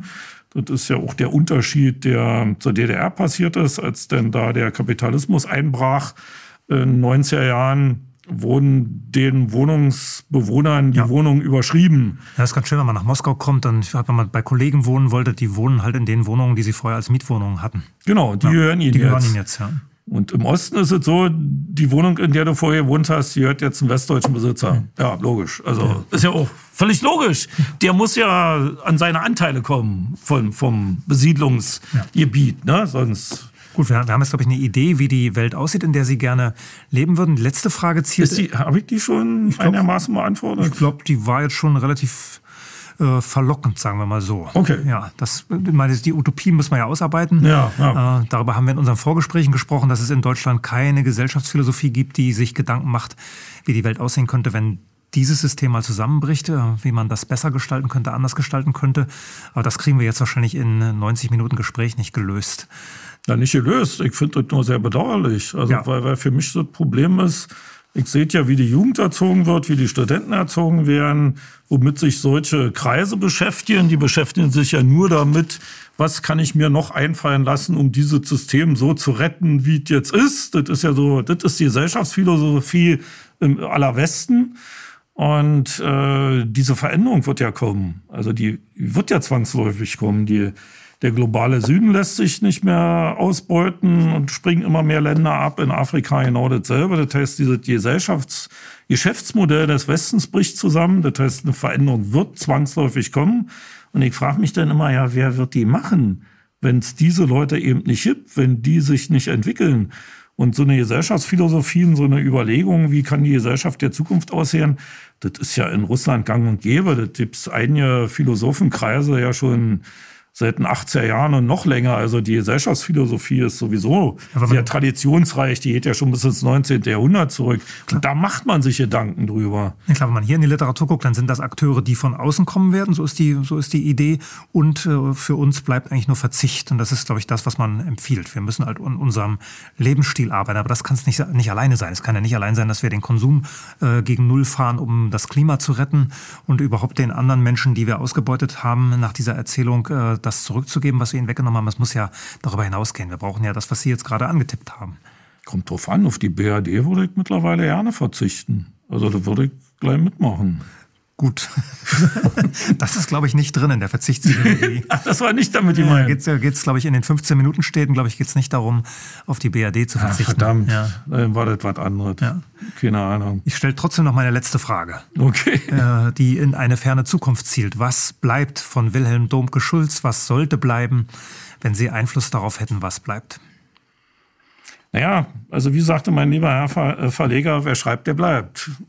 also, also wir werden weitere Bücher sehen, außer Werners wundersame Reise durch die DDR und außer dieser deutsch-deutschen Geschichte durch eine ostdeutsche Brille. Und weitere Filme, ja. Die werden sich hauptsächlich im Moment jedenfalls äh, weiter mit der Ukraine und mit Russland beschäftigen. Also jetzt war ich zum Beispiel in Tschetschenien, da arbeite ich gerade an so einem ähm, filmischen Eindruck über Tschetschenien, weil man weiß ja hier nicht, außer Russland wurde, äh, Grosny wurde bombardiert und dann von Russen besetzt. So. Das ist alles, was man von Tschetschenien weiß. Man kennt noch ein paar Namen von bösen Buben. Ja, ja, genau. Also das ist dann schon die erweiterte Form, da ist man schon Vielwisser. ne? so. Und, äh, und wenn man da hinfährt, ich meine, pff, das ist ja, also hat ja mit den Erzählungen, die über solche Landstriche verbreitet werden, Wobei, das sind ja nicht mal Erzählungen. Erzählung klingt so nach vielen. Das sind ja immer nur so zwei Sätze. Mehr ist es ja nicht. Ähm, sieht die Welt schon ganz anders aus. Also, es ist wahrscheinlich möglicherweise immer noch dieser Aufklärungsgedanke, ja, dass man sagt, mach mal, mach jetzt mal so meine Reiseeindrücke aus Tschetschenien. Kann ich ja dank der Filmförderung und der breit gefächerten äh, Berichterstattung ins deutsche Fernsehen habe ich zumindest die Chance, das kostenlos ins Internet zu stellen, weil äh, die anderen wollen das ja alle nicht. Ne, wegen der Kunstfreiheit und ach, wir haben ja so viel Freiheiten, also wahrscheinlich haben wir auch die Freiheit, das nicht zeigen zu dürfen oder so, keine Ahnung. Ähm, ins Internet, denn nächste Donbass-Film ist schon abgedreht, da ist die, da jetzt um, muss ich noch montieren. Mhm. Ja, na so in der Art. Bücher, Filme. Und mal sehen, ab und zu, ich gucke ja hin und wieder auf die Kommentare, auch hier bei der NATO-Akte. Es gibt ja auch viele, die sich bedanken. Und dann, das wusste ich ja noch nicht. Und ist ja spannend. Also ist doch was. Das ist doch ein perfektes Ende, weil es hinausweist über dieses Gespräch und Lust macht auf das, was wir noch bekommen werden von Wilhelm Domke-Schulz. Vielen Dank für das Gespräch. Bitte sehr.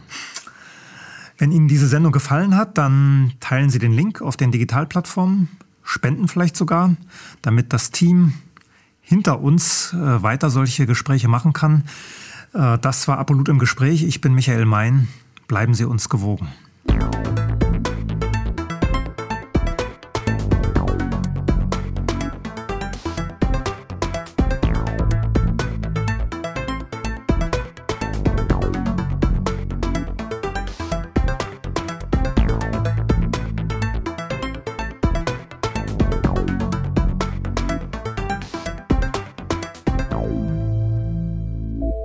Danke, dass Sie Apolut eingeschaltet haben. Wir sind ein unabhängiges Presseportal. Uns geht es um Meinungsvielfalt, Toleranz und einen möglichst breiten Debattenraum, denn nur so funktioniert Demokratie. Unsere Arbeit ist technisch aufwendig und kostet Geld. Da Sie immer wieder hier sind, unterstützen Sie Apolut am effektivsten mit einem Dauerauftrag. Mehr Infos auf apolut.net/unterstützen. Apolut ist keine Einbahnstraße. Lassen Sie uns in Kontakt bleiben. Abonnieren Sie den Apolut Newsletter, so verpassen Sie nichts. Registrieren Sie sich auf apolut.net/newsletter. Natürlich gibt es Apolut auch als App. Einfach auf apolut.net/app runterladen und mobil auf dem Laufenden bleiben. Apolut. Das denke ich auch.